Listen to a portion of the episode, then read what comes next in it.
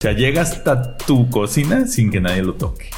Esa es la ingeniería, muchachos. Hoy está bien chido. Te llevan los huevos hasta la cocina. Sí, patrocinan los huevos. y no hay que decir el nombre porque si hicimos chistes, como es la primera vez que te agarran los huevos. Sí.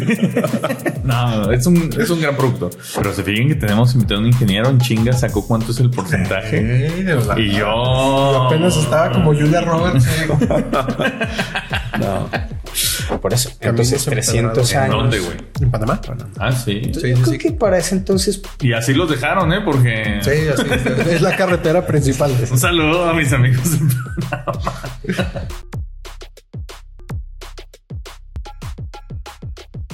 En la exploración de las dinámicas del conocimiento y la transformación de senderos, Fernando de Lesseps halló su tráfico final. Este suceso marcó el final de su carrera y cambió el curso de la ingeniería y del mundo. La visión de Deleuze ya no guiaría la construcción del canal de Suez y el canal de Panamá. En lugar de trazar rutas acuáticas que conectaran continentes, el mundo se inclinó hacia un proyecto terrestre distinto. Esta decisión alteró significativamente la evolución de la ingeniería y la trama misma de la historia mundial. Sin Deleuze, como pionero de los canales, las naciones enfrentaron desafíos logísticos diferentes. Las rutas comerciales se vieron obligadas a seguir antiguos senderos, navegando alrededor de África, transformando el comercio internacional y la dinámica geopolítica. La omisión del Canal de Panamá como atajo estratégico entre los océanos Atlántico y Pacífico también alteraría la forma en que las naciones interactúan y comercian.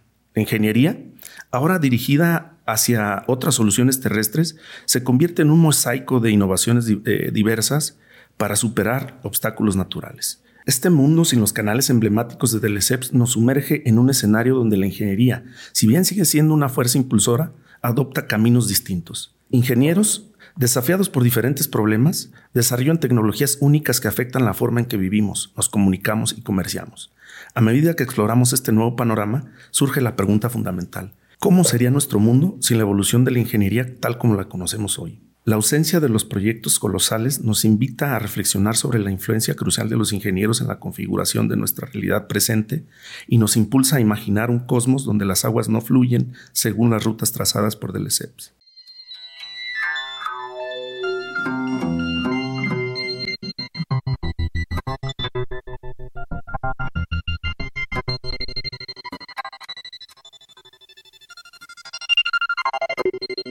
Somos expertos en nada pero apasionados de la historia y la cultura. Fascinados por las posibilidades del tiempo, de la variabilidad, de la ficción y de todo lo que no pasó. De los tiempos imposibles.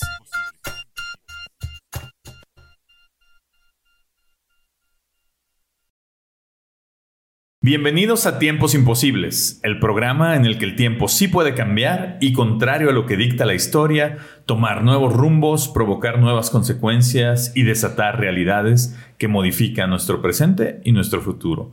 Amigos Imposibles, yo soy Tiempo Detenido. Yo soy Carlos Michel. Y yo soy Pablo Hernández Mares. Y comenzamos.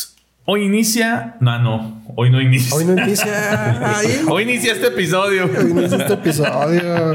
Oigan, hoy, es esta, hoy eh, estamos iniciando el episodio 34 de Tiempos Imposibles. Eh, y estamos muy contentos porque, como ya vieron en la Ucronía, tenemos un invitado, un especialista. Con nosotros está nuestro amigo Luis Barbosa Niño el mejor Luis y el mejor niño de todos. Eh, Luis es una, además de ser nuestro amigo de, Tiempos Imposibles, es un ingeniero, eh, un verdadero ingeniero en toda la extensión de la palabra. Es eh, ingeniero civil, es el presidente del Colegio de Ingenieros de Jalisco. tiene 14 años dando clases en la UDG en la Facultad de Ingeniería y es especialista, es experto en estructuras eh, así es que hoy queríamos abordar, no hemos, no hemos, porque pues, como saben, nosotros tres, pues sabemos poco de, sabemos poco, de, mucho. poco de nada. sabemos poco de mucho, eh, pero no sabemos mucho de, de, nada, ¿no? Entonces, hoy queríamos tener con nosotros a Luis Barbosa para tener un episodio eh, relacionado a la ingeniería y a cómo la ingeniería ha transformado nuestro mundo. La, la, ucronía que propone Luis pues está muy interesante. ¿Qué hubiera pasado si el canal de Suez y el canal de Panamá no fueran como o sea, no hubieran existido en ese momento. Y O cómo- nunca. O nunca. eh, y cómo hubiera sido el mundo. Y especialmente vamos a ver una cronía de México muy interesante. Que, cómo hubiera eso afectado a México, ¿no? No, pues. Entonces, pues bienvenido Luis. Gracias por acompañarnos. Carlos, muchas gracias de verdad. eh, también a, a Pablo y a Carlos Michel por invitarme para platicar de algo que nos parece pues, bien, bien interesante, ¿no? Como eh, la visión de una persona que realmente no era ingeniero, pero su ¿verdad? determinación, ¿no? Era comunicólogo. Ay, güey, Con turismo. razón. Estudió turismo. No, eh, él era diplomático, pero pues su visión del mundo eh, empujó grandes proyectos de ingeniería civil que realmente eh, tuvieron un impacto bien, bien interesante en la economía mundial, en la geopolítica y en todo lo que sucede el día de hoy. Que, que, bueno, pues eso- vamos a platicar de eso, ¿no? Un francés en el siglo XIX, Francés. ¿no? Que el siglo XIX fue muy importante para los, para los franceses, ¿no? Hubo mucha, Hubo ahí mucho movimiento. mucho movimiento. Ya tuvimos un episodio de Napoleón, que también fue un francés del siglo XIX. Vamos, el que viene tenemos otro episodio de un francés del siglo XIX. es Este, pero hoy vamos a hablar de Fernando de Lesseps, un francés en el siglo XIX, eh, que nos transformó la manera de, de ver el mundo. Yo he tenido la oportunidad de ver el canal de Panamá. Y, Y el de Suez, ¿no? El de Suez no, anduve cerca, pero no fue. Y Este, y sí son, no, son, cuando estabas leyendo la Ucronía, al final mencionas lo de est- estructuras colosales, Colosales. y sentí que teníamos un episodio de megaestructuras. Megaestructuras. este, sí, estaría chido que le pusieran una cortinilla de megaestructuras imposibles. sí, güey. Estaría bueno, estaría bueno pensar algunas estructuras así. No, imposibles. Pues Eh, ya, ya hay algunas eh, que Eh, luego parecen buenas. imposibles, pero allá Claro. no. Nos contamos una de, de, de un productor de huevo que parece Sí, que hay- estás en el futuro, ¿no? Sí, sí, sí. Justo aquí en Jalisco hay un lugar, ahí en San Juan de los Lagos, que tiene muchísima ingeniería y que poca gente nos damos, eh, nos damos cuenta, pero nos alimenta a la gran mayoría de los mexicanos. Me decía Luis ahorita que eh, cuando uno compra un huevo de esa, de esa marca, cuando tú agarras el huevo para ponerlo en tu sartén, es la primera vez que una mano humana toca ese huevo. O sea, llega hasta tu cocina sin que nadie lo toque. Esa es la ingeniería, muchachos. Oye, está Te- bien chido. Te llevan los huevos hasta la cocina. Sí, patrocínenos huevo. mm, ahí no hay que decir el nombre porque si hicimos chistes, como es la primera vez que te agarran los huevos. Sí. no, es un, es un gran producto. Pero bueno, eh, pues Luis, el episodio es tuyo. Tenemos un rato para platicar de esto. Cuéntanos cómo, cómo se te ocurrió, por qué vamos a hablar de esto y, y, y cómo quieres Son los canales, ¿no? Sí, que son los canales. Danos una clase, güey, ¿Qué, porque... qué- qué es la ingeniería? Pensar. Mira, aquí está un güey que estudió cine, un güey que es periodista y un güey que estudió comunicación. Entonces, es, es tú, tú eres maestro, tú eres profesor de ingeniería, así es que danos la clase. No, pues muchas gracias. Fíjate, realmente un canal es una estructura, puede ser natural o puede ser artificial, a través de la cual se hace fluir agua, ¿no? Ya sea para suministrar eh, de, de- de este líquido a las ciudades o bien para poder transportar eh, en vehículos marítimos eh, bienes y servicios, ¿no?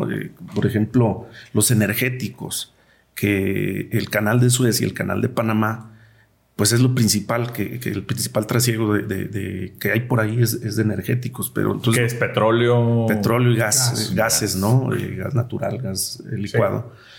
Eh, y bueno, pues imagínate eh, un escenario donde no existieran estos, eh, primero las complejidades para hacerlos llegar, por ejemplo, a Europa, ¿no? O, bien los costos por no tener ese atajo que se construyó de una manera pues bien, bien in- interesante para, para la tecnología que había que en aquellos años. Y bueno, la ucronía tiene que ver con o, versa sobre qué habría pasado si Ferdinand eh, no hubiese sido tan, tan persistente en, en En esto. empujar estos proyectos. Pues, ¿por qué no platicamos un poco de lo que sí pasó, no? Para que toda la gente que ve el programa sepa. Yo, yo me imagino que, que algunos han oído el canal Panamá, otros del de Suez, algunos medios saben qué onda, pero pues quién estuvo detrás de esta idea eh, y, y cómo fue que sí se llevaron a cabo, porque al final pues este señor fue determinante en que eso pasara, ¿no? Fíjate, y, y vamos a arrancar con algo que está súper interesante porque eh, Fernando de Lesseps realmente de formación era diplomático, Sí. pero en su primera misión le va muy mal. Entonces regresa a Francia medio derrotado y eventualmente por ahí le caen los preestudios que había de, de los anteproyectos iniciales del canal de Panamá, que bueno, su talento fue convencer en su momento a quienes debía convencer para eh, llevar a cabo este proyecto, ¿no? Que era al, al, al gobernante de, de Egipto, De Egipto, y, al, y al del Imperio Otomano. ¿no? Para poder tener primero el respaldo económico, también las autorizaciones, el- el generar el contrato para hacerlo. Pero como antecedente, para que todo el mundo entienda la importancia del canal de, de Suez, hace algunos meses, ¿no? Eh, hubo un encalló. Eh, el Ever- el, Ever el Ever Given. Given, ¿no? no De hecho, hay un episodio de los tres municipios que lo que explica. habla de eso. Ah, sí, es cierto. Sí. Sí, y, y bueno, pues estuvo bloqueado cerca de una Como semana. una semana, ¿no? generando retención de mercancías por casi 10 mil millones de dólares por día. No, por día. Por día, ¿no? O sea, el valor de las mercancías que, que iban a pasar por día era de cerca de 9 mil 600 millones de dólares. Eh, con ganancias de cerca de mil millones de dólares Por día. por día para quienes eran los dueños Sí. de estas mercancías y pérdidas millonarias para las, la autoridad del canal de Suez. Lo que gana Elon Musk como cada dos días. Algo así, ¿no? Eh, Oye, y como dato curioso de esta, eh, esta onda diplomática de, de la familia de Lesseps, o sea, era de él y de su papá, y o sea, venían de ahí. Una cosa que, que vi que me pareció interesante es que el papá de Fernando de Lesseps fue eh, representante consular de Francia en Egipto en cuanto Napoleón volvió de, de su Campaña. de, su campaña Ah. en Egipto. O sea, tenía ya historia con Egipto. Sí, sí, sí, su familia estaban bastante relacionados y además eran, este, también por parte de la mamá eran parientes de Napoleón III, este, o sea, como que estaban muy cercanos a, a la cúpula de- poder, del ¿no? poder, desde Ahora, su privilegio. Ta- También el contexto que me parece importante es el contexto geográfico. Es decir, el canal de Suez es básicamente la forma de pasar del Mediterráneo, es decir, Europa, a Medio Oriente, a lo- O sea, al lejano Oriente, al, a- al sin, continente africano y, Y, y sin- para Asia. y la salida para Asia. y sin rodear por, África. Por Sud- por por Sudáfrica. Sudáfrica. Que, que no sé, ahí les va ese dato. O sea, para que sepan, estamos hablando de 1860 y tantos, ¿no? El canal de Suez. o sea, es. es. mediados del siglo XIX. Me di a la tarea de investigar cuál es la ruta de Mumbai a Londres sin el canal y con el canal. Ok. ¿No? ¿Cuánto se hace? Con el canal de Mumbai a Londres son 11.600 kilómetros. Sin el canal de Mumbai a Londres, que tienen que rodear todo África, son 19.800 kilómetros. Es Cabo de Buena Esperanza, ¿no? Ajá. O sea, sí es de 11.600 a 19.800 o 19.800 kilómetros. Imagínense cómo, cómo, afe- cómo impacta en ahorro de tiempo, en ahorro de combustibles, en ahorro de dinero, en todo lo que, lo que ha eh, traído el canal de Suez para, para agilizar el comercio, la transportación, la distribución. ¿no? pues, más o menos el 12% del comercio mundial pasa por el canal de Suez. Y, y esto tiene que ver con, por ejemplo, semillas, cereales, todo lo que eh, una parte muy importante de lo que se consume en Europa pasa por el canal de Suez. O sea, en- que hubiese generado muchos problemas alimentarios, ¿no? Eh, por tendría- la, la ruta aumentaría casi 50, eh, 45% en distancia y en costo, no se diga, por los precios de los combustibles, más allá de, digamos, de la contaminación que se genera. Yo, yo escuché que, que, un, que el trans- como es hoy, digamos, el transporte por estas vías marítimas es 12% más barato que si fuera por otra vía. Así es. 12%. Pero se fijen que tenemos invitado a un ingeniero en chinga, sacó cuánto es el porcentaje. Y yo- Yo apenas estaba como Julia Roberts. eh. No. A ver, pues perdón por la interrupción. Sí, síguenos contando.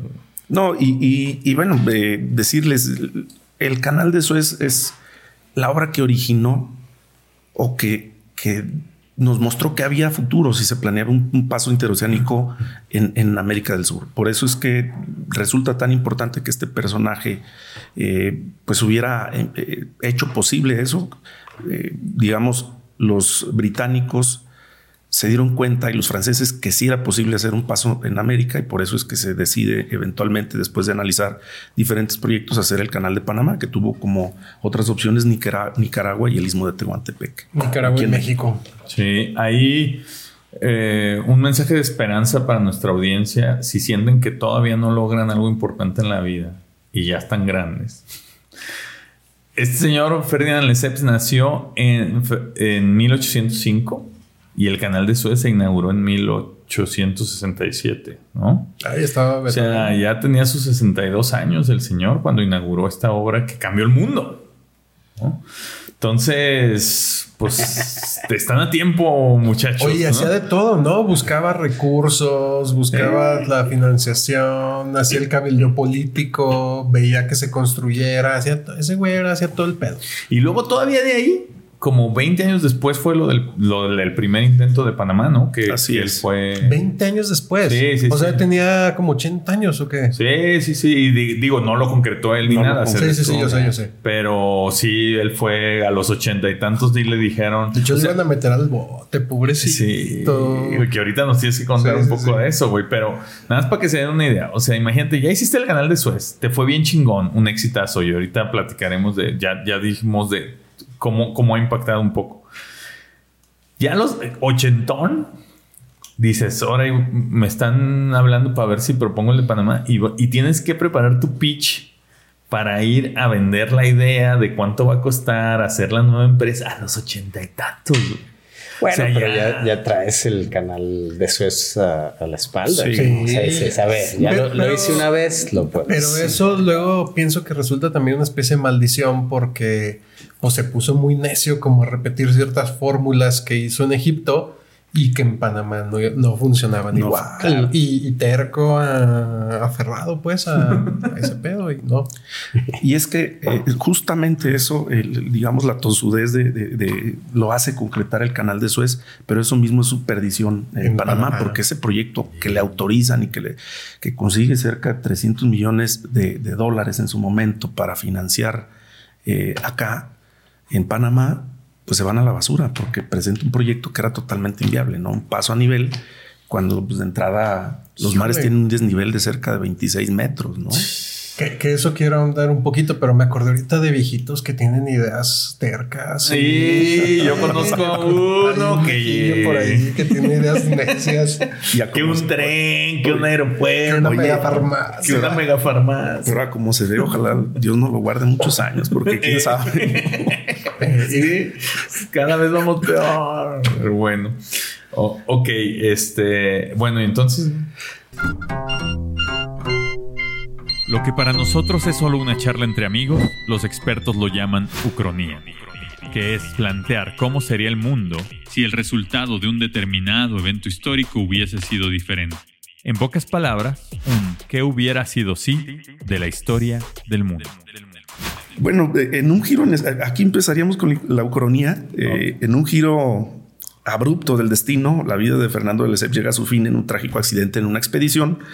Y este impactante hecho pues altera de manera significativa, dado que él no es eh, capaz de concretar ninguno de los dos proyectos. Y entonces, en un escenario hipotético, pues, en, el- en- en todo el globo, eh, eh, en toda la urbe mundial se tiene que optar por proyectos terrestres, como es el tren y, y el transporte de carga, ¿no? Eh, donde pues en México, por ejemplo, eh, en la época del porfiriato, seguimos construyendo trenes. y nos convertimos en, en, digamos, una especie de China en el, con- en el continente americano, expertos en trenes, alimentando desde, digamos, todos nuestros puertos a la economía más importante del mundo, que es Estados Unidos. Estados ¿no? Unidos. Ahora, e- e- era bien importante entender para México, yo creo, en ese momento, o sea, pensando en inicios del siglo pasado y, y finales de- del siglo XIX, la, la- la posición geográfica que tiene México y toda la, o sea, la oportunidad que había para haber nosotros jalado un proyecto así, güey. ¿no? Sí. O sea, Ahora, es que yo quisiera pensar, eh, recordar un poco o, ir a esta parte de su, de su eh, condición de diplomático, ¿no? De, de Lesseps, porque eh, al final le vas a decir al país, te voy a partir en dos, cabrón. ¿No? Entonces puede ser que sí es un tema estructural, este, números, eh, pum, este, fluidos, eh, etcétera. Pero es decirle, güey, o sea, te voy a abrir a la mitad. O sea, va, a ser tú mismo, pero con una. Con una rajada, ¿no? ¿no? Este, un, Sobre todo en Panamá, ¿no? Que ahí es muy Sí, no, pero es decir, eso también puede o no representar, pues no sé, posiciones a favor, en contra, políticas, ¿no? Sí, güey, sí, con cosas. De hecho, que vamos a pasar al tema de Panamá, que tenía ahí un tema político interesante. Pero también Suez, o sea, los dos tienen. E, eso se me hace bien interesante porque, pues no, son construidos en países pues que no son las potencias mundiales y son construidos por las potencias mundiales. En, el caso de Suecia es Francia y después una administración inglesa y francesa y después pasan muchas cosas que ahorita seguro nos vamos a platicar. Y en Panamá empieza Francia y termina Estados Unidos y pues ahí en, en 1999 todavía Estados Unidos era el que tenía el control del canal de Panamá. Con bases militares, con todo el cotorreo. Pero es curioso, ¿no? Que hablamos de los países o los lugares donde se construyen estos canales y ambos tienen una influencia muy importante de las potencias de aquel momento, ¿no? Egipto con una deuda muy importante con los, con los británicos. Y bueno, pues hablamos de Panamá como un estado de de Colombia con una influencia muy importante de Estados Unidos. que, era Colombia cuando empiezan a construir el canal de Panamá, era Panamá era, parte de Colombia. Era parte de Colombia, un estado de, Colombia. Oye, ¿no le hubiera venido bien a Egipto que se llamara Canal de Egipto? Como Canal de Panamá, o sea, por temas de marca país, por sí, ¿no? estaría Yo creo que muchísima gente ni sabe que el canal de Suez está, en, Egipto. en Egipto. Bueno, eso lo aprendieron aquí en tiempos imposibles. Está justo en este. Egipto. Estaría bien chido, ¿no? Canal de Egipto. Sí, el canal de Egipto, el canal de México. Pero sí es cierto, ¿eh? fíjate que esto que dices, Pablo, no me imagino la habilidad de un cabrón como el de Lesseps para para, para coordinar visiones de algo tan complejo, güey. Si a veces, güey, con el pinche los vecinos de tu fraccionamiento, eh, ¿qué día se saca la basura? Es un pinche problemón y ya se quejó fulanita y ya se peleó con no sé quién. Pero imagínate justo llegar y decirles, oigan, traigo una idea, esto podría jalar, por aquí va a pasar el 12% del comercio mundial en 150 años este, van, se van a generar ganancias de mil millones de dólares todos los días y lo vamos a tener en el país. O sea, ni siquiera creo que haya tenido una visión tan así. O sea, probablemente tenía una visión de que esto va a traer progreso y futuro y demás. Pero imagínate convencer a todo mundo. Es una labor que, pues, seas ingeniero, seas comunicólogo, seas lo que seas, no necesariamente la no, no, tienes las habilidades por ser eso, pues, ¿no? Los, sea, los franceses ya llevaban años o décadas tal vez en, de, de, avances en el arte de la diplomacia. O sea, ya tenían como esta tradición de algunas décadas atrás. Y de la conquista. Incluso el francés era el idioma. el, el, idioma. ¿no? Sí, sí, sí. Uy, uy. Hola, la. Acabo de, de, de, acabarme todo mi francés. Ya, se acabó. eh, y, y, pero a mí se me hace todavía más complicado porque luego tiene que haber un retorno de la inversión. O sea, entonces, ¿cómo convences a un país de que te va a traer beneficios, pero lo vamos a administrar nosotros? Sí, además. Y entonces, pues ahí va como el reparto del dinero y todo esto, porque en el caso de Panamá es una transición, digamos, pacífica en el 99, cuando se acaba el tratado este Torrijos Carter. Que duró cuántos años? Pues 100 años, 90 y tantos años. Eso, güey. Véndele a alguien, que le vas a traer a su país. Que no lo vas a ver, que no lo vas a ver. Que, 100 años. Que, ni lo vas a ver, güey. Sí, 100 años. Porque el canal de Panamá se inauguró en 1914, ¿no? O sea. 1914. Y ya no fue un proyecto de DLCEPS porque el güey no lo pudo concretar, se abandonó como por ahí 15 años y luego lo retomó Estados Unidos. Y Estados Unidos. Yo digo que avientas ese número al chilazo. No. 100 años. Así. así en la degustación. Pues, pon- ponle. Ponle 100 años, Que, güey. que se oye No, bonito. ponle, ponle 99. No, Que no al hay, cabo no ya hay no- tres- no hay oye. tres dígitos en esta imprenta. Ponle Ponle 99.99. Que al cabo ya no vamos a estar. Ya no vamos a estar, güey. sí, ya nos vamos a ver todo. chilazo, vámonos. Que no platicamos, y no sé si lo vas a platicar tú, pero no platicamos de la parte oscura de, Ajá, del ESEPS que, que lo andaban metiendo al tambo. Sí, ahorita lo. Al lo- Letank. Pero, Pues es que en, en el caso de Panamá, pacíficamente, pero en el caso de Suez lo nacionaliza Nacer y, Eh, y hay, y hay putazos. hay putazos y, mil- hay, ¿qué? 1956, la guerra de los 58, seis días. ¿no? 50. 56, creo. y hay- y hay madrazos y luego hay madrazos otra vez y luego hay madrazos. Que ahí nuestra recomendación del episodio, si gustan, hay una película que se estrenó hace poco que se Ah, llama, la de Golda. que se llama Pues es Golda. del Yom Kippur. ¿Eh? La de los seis días es antes.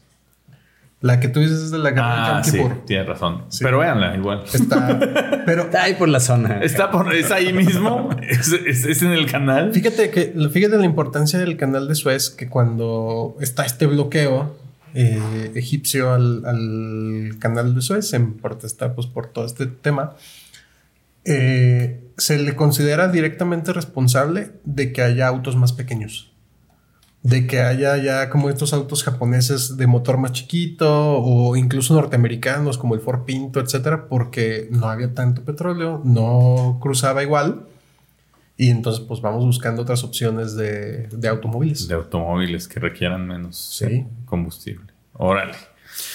De- perdón, Luis, es que aquí se pone interesante. Aquí- ¿eh? aquí Tú-. Vamos charlando entre No, súper interesante. eh, ¿qué, qué hubiese pasado si en lugar de convencer de primero del disparate que habían propuesto, ¿no? De, de un paso ahí donde había que hacer cortes de 95 metros para llegar a nivel del mar.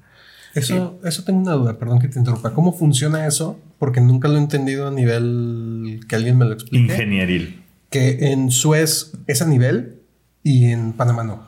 Bueno, eh, eh, finalmente el- luego los mapas nos muestran así como el, el globo terrestre perfectamente. Como bien, uniforme. bien redondito, ¿no? Lo cierto es que hay un desnivel de cerca de 26 metros.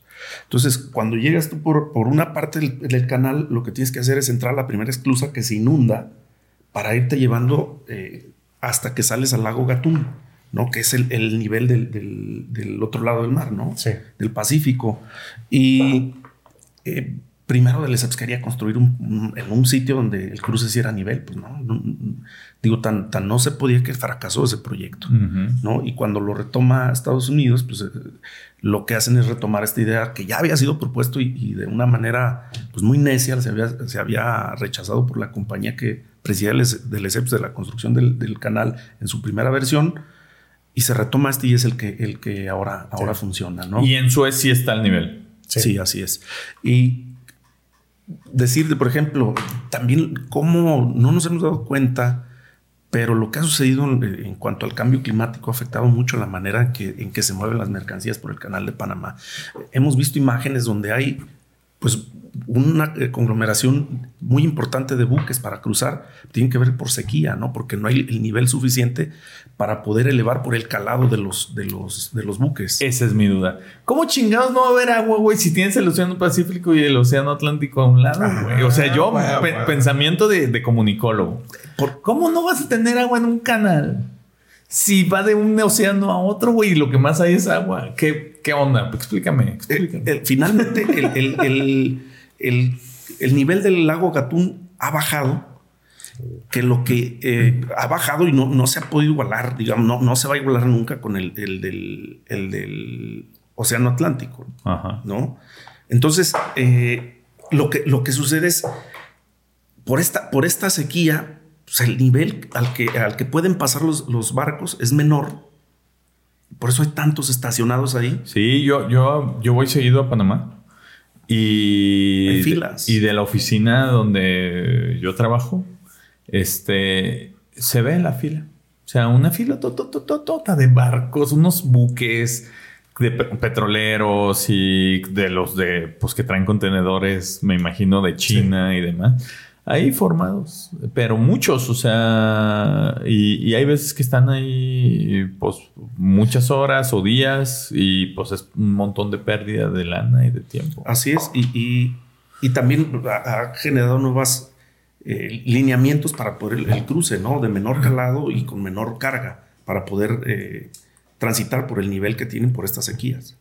Qué raro, ¿no? O sea, y, y, seguramente quien va a resolver eso, pues serán los ingenieros.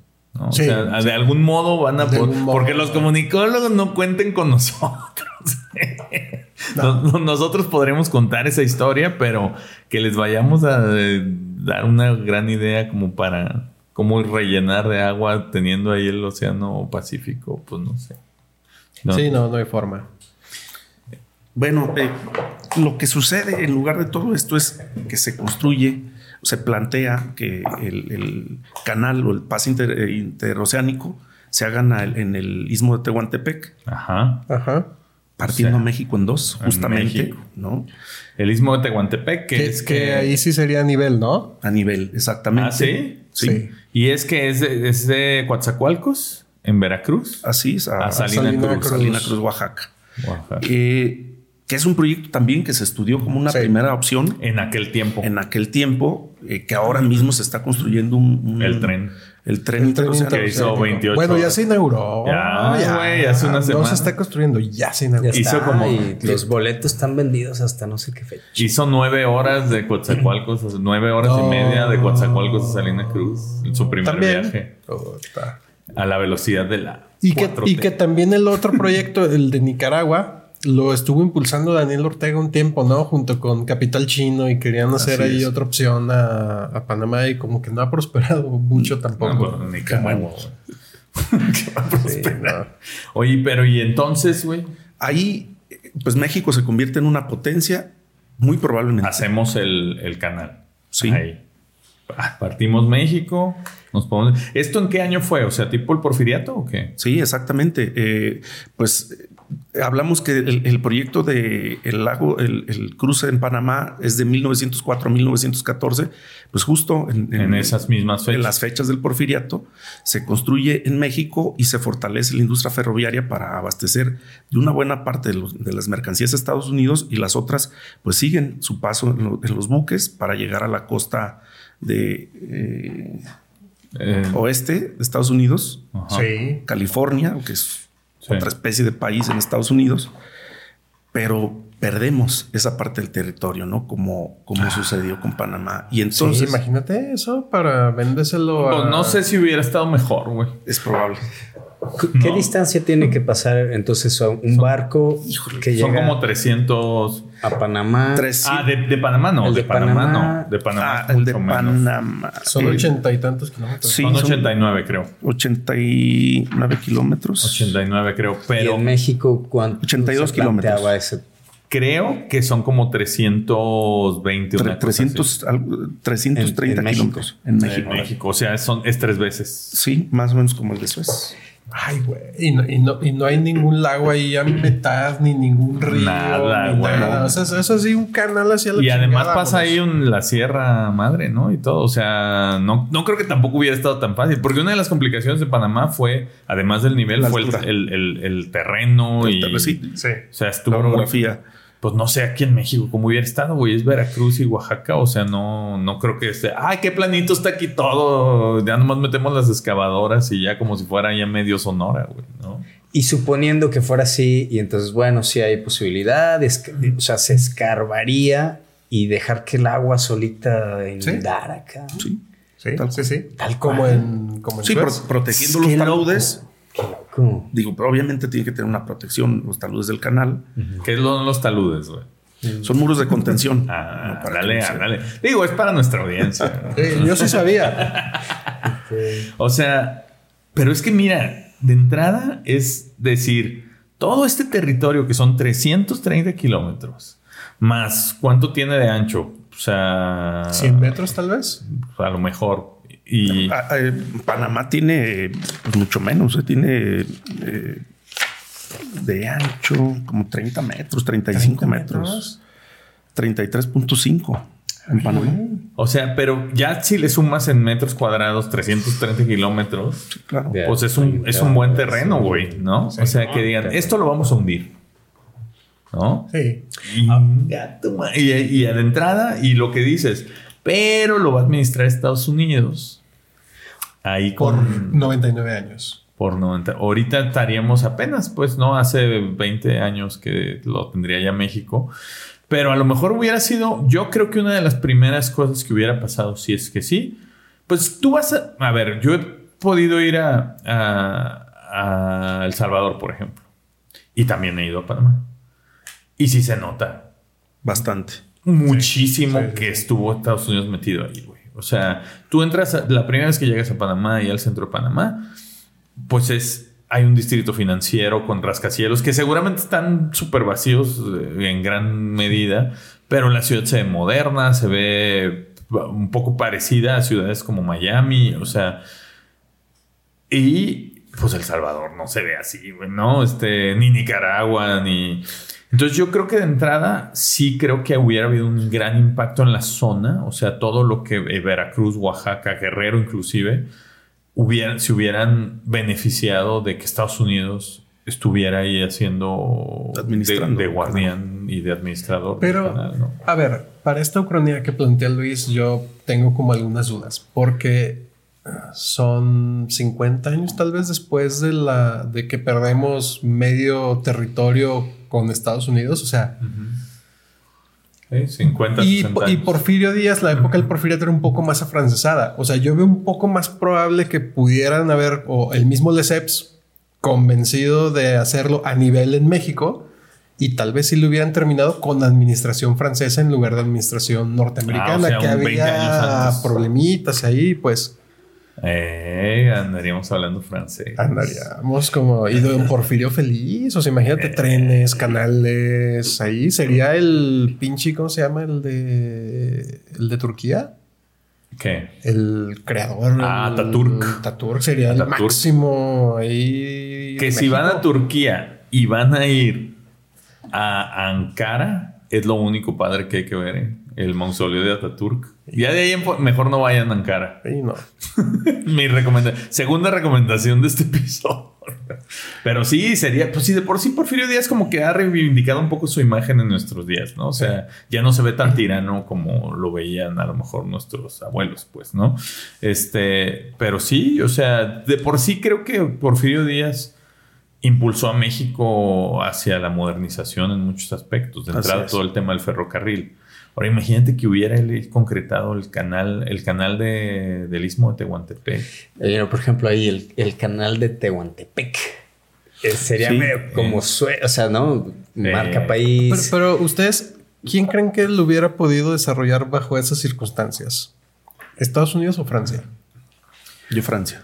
En ese momento, dices, ¿no? En ese momento. En- de- del, del original de Panamá, histórico. 1880 Sí, sí, sí. y tantos. Sí, yo creo que Francia. Francia. Y si el- hubiera sido un acuerdo, por ejemplo, de la guerra esta de que hemos platicado en otros episodios, o sea, que dijera, bueno, nos llevamos Texas y todo esto y vamos a hacer El Y canal. vamos a hacer el canal. y pues ni modo, pierdes, Pero ganas. pero ganas. No, pero no, no, había, 100 años. no había esa visión en ese entonces. en ese entonces no existía esa visión, ¿no? De hacer un canal.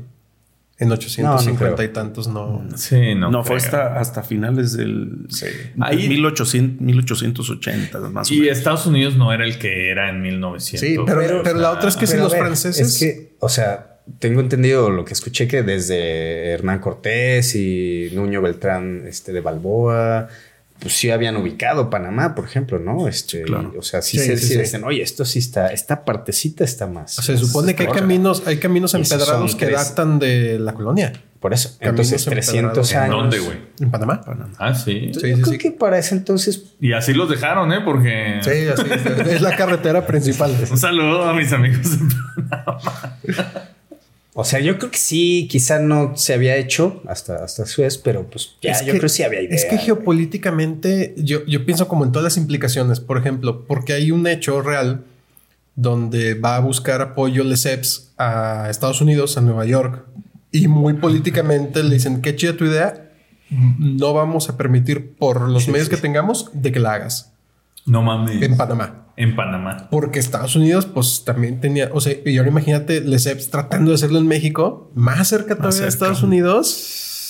Sí, hubiera causado ahí- Hubiera habido ahí problemas. Porque también acuérdate que si bien ha- hay una invasión, hay una invasión norteamericana a México, también hay una También francesa. hay un inviación- tam- tuvimos un emperador, güey. Y, y Estados Puesto Unidos apoya a Benito Juárez en ese momento. Entonces, sí, ay, cierto, ahí hay temas. Ah, vayan a ver el episodio, no me acuerdo qué número es, veintitantos, con Bandido Diamante. Ahí hablamos del Segundo Imperio Mexicano, de, de Maximiliano de México, ¿no? Este. Episodio y- 27. Y hablamos de la invasión francesa a México y de por qué se dio. Así es que, tercera recomendación de hoy. Vayan a vernos a nosotros mismos. Hubiera estado bien chido que lo construyeran en México. La cosa Sí, es que yo creo que sí, güey. Yo creo que hubiera sido una algo que nos impulsaría hacia otro bajo, tipo de. bajo qué acuerdo, porque en el acuerdo de Suez es una compañía con capital francés, Francés. y luego capital inglés porque le compran su parte a los egipcios a cambio de deuda. Exacto. Y en Panamá es, pues es Estados Unidos. Estados Unidos. Con bases militares. O sea, imagínate un México con bases militares. en- Y eso sí Ah, yo creo que no. A ver, a ver. Yo creo que sí hubiera sido algo benéfico. Oh, sí, sí, sí, sin duda. Control, orden, este, más. eh, eh, además está en una zona que es muy conflictiva, güey. Desarrollo para el sur, ¿no? Lo, Y- lo vemos en Panamá, eh, la parte, digamos, de la, de la rama económica que genera el canal de Panamá supera los mil millones de dólares por año. Y es uno de los principales eh, fuentes de ingreso que tiene el país. Así es. eh, y eso invertido en, pro- en proyectos productivos en el sur, creo que estaríamos hablando de, de un México distinto, ¿no? Bueno, que es la visión un poco del tren interoceánico. O Sí. sea, tratar de hacerle no competencia, pero sí como un side ahí. No Sí. le va a hacer competencia jamás. Nunca, eh, pe- pero es un- una opción más, ¿no? Complementaria. Y bueno, 100 años después también. Nada más. ¿Y por qué Que no? se sienten como 100 años antes. ¿Y se podría hacer actualmente? Sí, pero se- sería un proyecto de cerca de 15, 12, 15 años, ¿no? Eh, No, y, y con no- nuestros no- gobiernos. Con- eh, con- y si, el- una- la, si la pinche línea 3 de aquí. No, con Y una no le inaugura el presidente en turno, entonces no se puede. No, si no le inauguras Y tú, además temas hay de, forma. de- de financiamiento de este tipo de proyectos, digo, tendría que ser con inversión privada, ¿no? Eh, y lo vemos, por ejemplo, en el, en el tren Maya, que me tocó recorrer una buena parte de- durante, el- durante la construcción. Y para, eh, a lo mejor no van a creer, pero es un gran proyecto. El tema es, nomás se brincar lo más importante, la planeación. Ah, Ah, nomás. el sello. El, el sello de, el sello de la casa, ¿no? Que ahí está como el viejito terco del ESEPS en Panamá. Ahí dale una raya al pinche mapa. Ahí que, es. que justo ese era, el, el- digamos, el, el gran talento del ESEPS, era un gran vendedor, ¿no? Y todo lo hacía en términos de, de- del ROI, ¿no? Este, Sí. pues, eh, por eso lograba convencer. Y bueno, pues cuando tú pones a 400, 500, 8 mil inversionistas de acuerdo en que ese, ese proyecto tiene que ser sí o sí, porque si no se va a perder su dinero, pues las cosas suceden. Sí, está cabrón. Porque no me imagino qué se requiere para arrancar, güey. O sea, que tú digas, órale, vamos a hacer este, este canal donde vamos a partir México de Coatzacoalcos a Sarina Cruz. O sea, Primero estudiar la orografía, ¿no? Eh, hablamos de la Sierra Madre, hablamos de todas las complicaciones que te vas a encontrar en el suelo y en sus climas eh, durante la ejecución del proyecto. Por ejemplo, en Panamá, el, el- la primer, el primer saque que hicieron, pues tuvo complicaciones no solo de terreno, sino también de clima y de Enfermedades. enfermedades, cerca de veintitantos mil muertos. Muertos, proyecto, ¿va? para un proyecto que nunca vio la luz. Chingado, güey. claro, La sí, peor ¿no? manera de morir. Y, y- y ahí era otro de los talentos de, de- de las gentes que estaban al frente del proyecto. Pues bueno, que tenían a toda la prensa internacional. Oye, ¿y cómo, cómo, cómo asumes como visionario de la construcción, como ingeniero, como alguien que ve un proyecto, saber que van a morir personas? O sea, porque debe de haber un cálculo, ¿no? Simplemente en los estadios del Mundial de Qatar, por ejemplo. Sí. O sea, entonces, ¿cómo, cómo, cómo lo metes a tus costos, a tus libros, a tu, o hasta a tu forma de dormir? Ah, yo creo que ni se menciona eso, güey. Ha- Habitualmente no haces un cálculo de, de que se te van a morir personas, sin embargo, suceden prácticamente Sí. todos los proyectos. ¿Por qué? Por negligencia y por corrupción. Porque pues todas las obras tienen, tienen normas de seguridad que se tienen que cumplir, incluso habitualmente las, eh, digamos, la supervisión del, del cumplimiento normativo en, en, temas de seguridad se hace por un externo. ¿No? A mí me ha pasado que, que, en obras se, se, te cae, alguien se muere, ¿no? pero tiene la cuerda de vida, tiene el arnés, tiene el, el, el amortiguador. Se murió porque no se lo quiso poner, ¿no? Sí. Sí. Pero en ese entonces yo estoy seguro que sí lo contemplabas. Porque tienes que contemplar el recambio. Ah, o sea, la rotación, ¿no? Si sabes que se te van a empezar a morir gente, o tienes que empezar a calcular cómo contratas. Sí, lo que sí nunca calcularon fue, por ejemplo, la malaria y la, la fiebre amarilla, que, que, eso hizo que se muriera tanta, merma, tantas personas. ¿no? Y merma la, la, productividad, claro. Pues tienes Así la mitad es. de los trabajadores ahí convalecientes. Que... Y luego también sí. pues, los avances de la ciencia en aquel tiempo eh, se creía que era por, por cuestiones de clima y eso. Pues no, ellos generaron condiciones que hicieron que hubiera más mosquitos y eso pues infectaba a más personas, se morían claro, más, ¿no? Claro. A mí me gustó mucho el planteamiento que haces de que no hubieran pasado estos dos canales este, estratégicos globales que tenemos hoy, que sí existieron, y entonces plantear la idea de lo terrestre, ¿no? Y entonces sí. eh, yo sí pensé como la idea de eh, unos trenes súper veloces, monorrieles, así.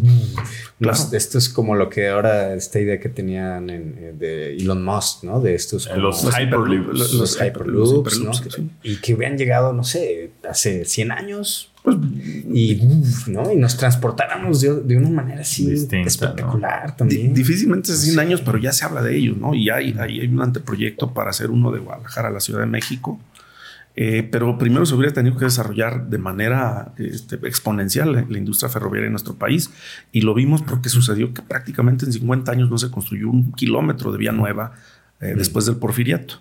¿no? ¿Qué, ¿Qué, desafíos tiene ese tema del, de la, la, velocidad de los transportes terrestres? ¿Hasta bueno, cuánto se puede llegar o no?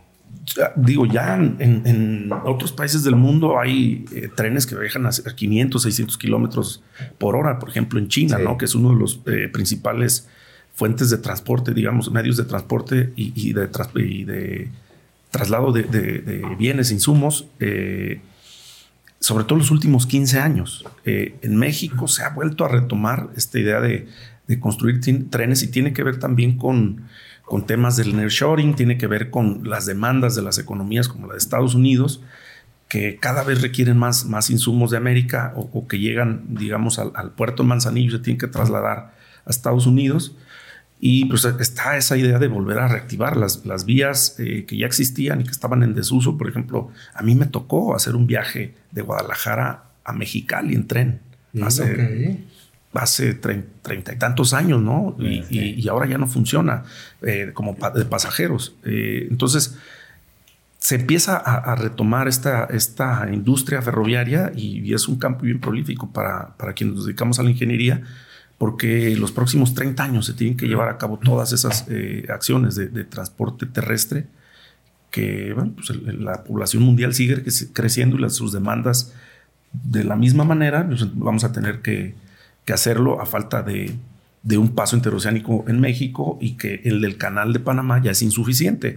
Claro, y, y además trae los problemas de agua. ¿no? Así es. El ¿no? colmo, es el colmo de un canal, güey. Que, no que conecta, que conecta dos. Sí. Dos océanos que no tengas agua, güey. Que tu pedo sea, no hay agua. Sí, O bombear, ¿no? O subir y bajar. Que, que realmente y, ahí el tema pues, es el, el, el sí. digamos, el, la profundidad del canal, uh ¿no? También. Que, que, no, o sea, como está ahorita, pues no te da la profundidad para hacer pasar todos los buques que pasaban antes. No, y ya no hay, o sea, ya en este punto no es como, ah, bueno, vamos a cerrar un año para escarbarle más, güey. Es que no, pasa con todo. Habría que pasar pues, todo, por todo por Sudamérica. Eh, por México. Que, que, que, además no es una opción realmente porque, o sea, si cierras el canal de Suez, que ya ha pasado algunas veces en la historia, sí, como lo del el, el, Cabo de Buena Esperanza es una opción más lejana, pero Ahí es una vimos. opción. Pero el, el, Cabo de Hornos no solo es una opción más lejana, sino es súper peligrosa. Peligrosa, peligrosísima. Peligrosa. Sí, eh, imagínate el, el impacto que tendría el costo de los consumibles los seguros, imagínate. Los Voy a seguros, pasar por el Cabo de Hornos. Sí. La prima Digo, es de tanto. Y, y, va a sonar así, pero ante en algunas eh, situaciones de escasez, pues también se, se pondría en marcha la piratería, ¿no? El, el robo de buques en, en- en el mar. Ah, bueno, si en Somalia y Sucede. está ahí, pues Mar saliendo Rojo. del canal de Suez. Sí. Exactamente. Entonces, Vi, vi eh, hace poco me salió un video, güey, de un buque que va en, en África, no recuerdo dónde, y de un ataque de piratas, güey. Este, y cómo se acercan con, con la Capitán, lancha. Capitán Phillips. Excelente Ah. Haz de cuenta, güey. Ah, cuarta recomendación. Este. ¿Y cómo se acercan? Es un pinche buque grandotote, güey. Se acercan con lanchas y traen escaleras y las quieren poner. Y el capitán del buque, pues lo que hace es tratar de alejarlos. Y, pero está. O sea, yo, güey, ve- veo a los pinches piratas que van ahí. Digo, estos güeyes asumen que se pueden morir en cualquier momento, güey. O sea, van queriéndose subir a un pinche buque que va a cierta velocidad, que es como si te quieres trepar a un un edificio. edificio. Sí. Van moviéndose en una lancha, poniendo. Yo no me subo ni, ni, ni en el suelo, güey. O sea, pinche escalera.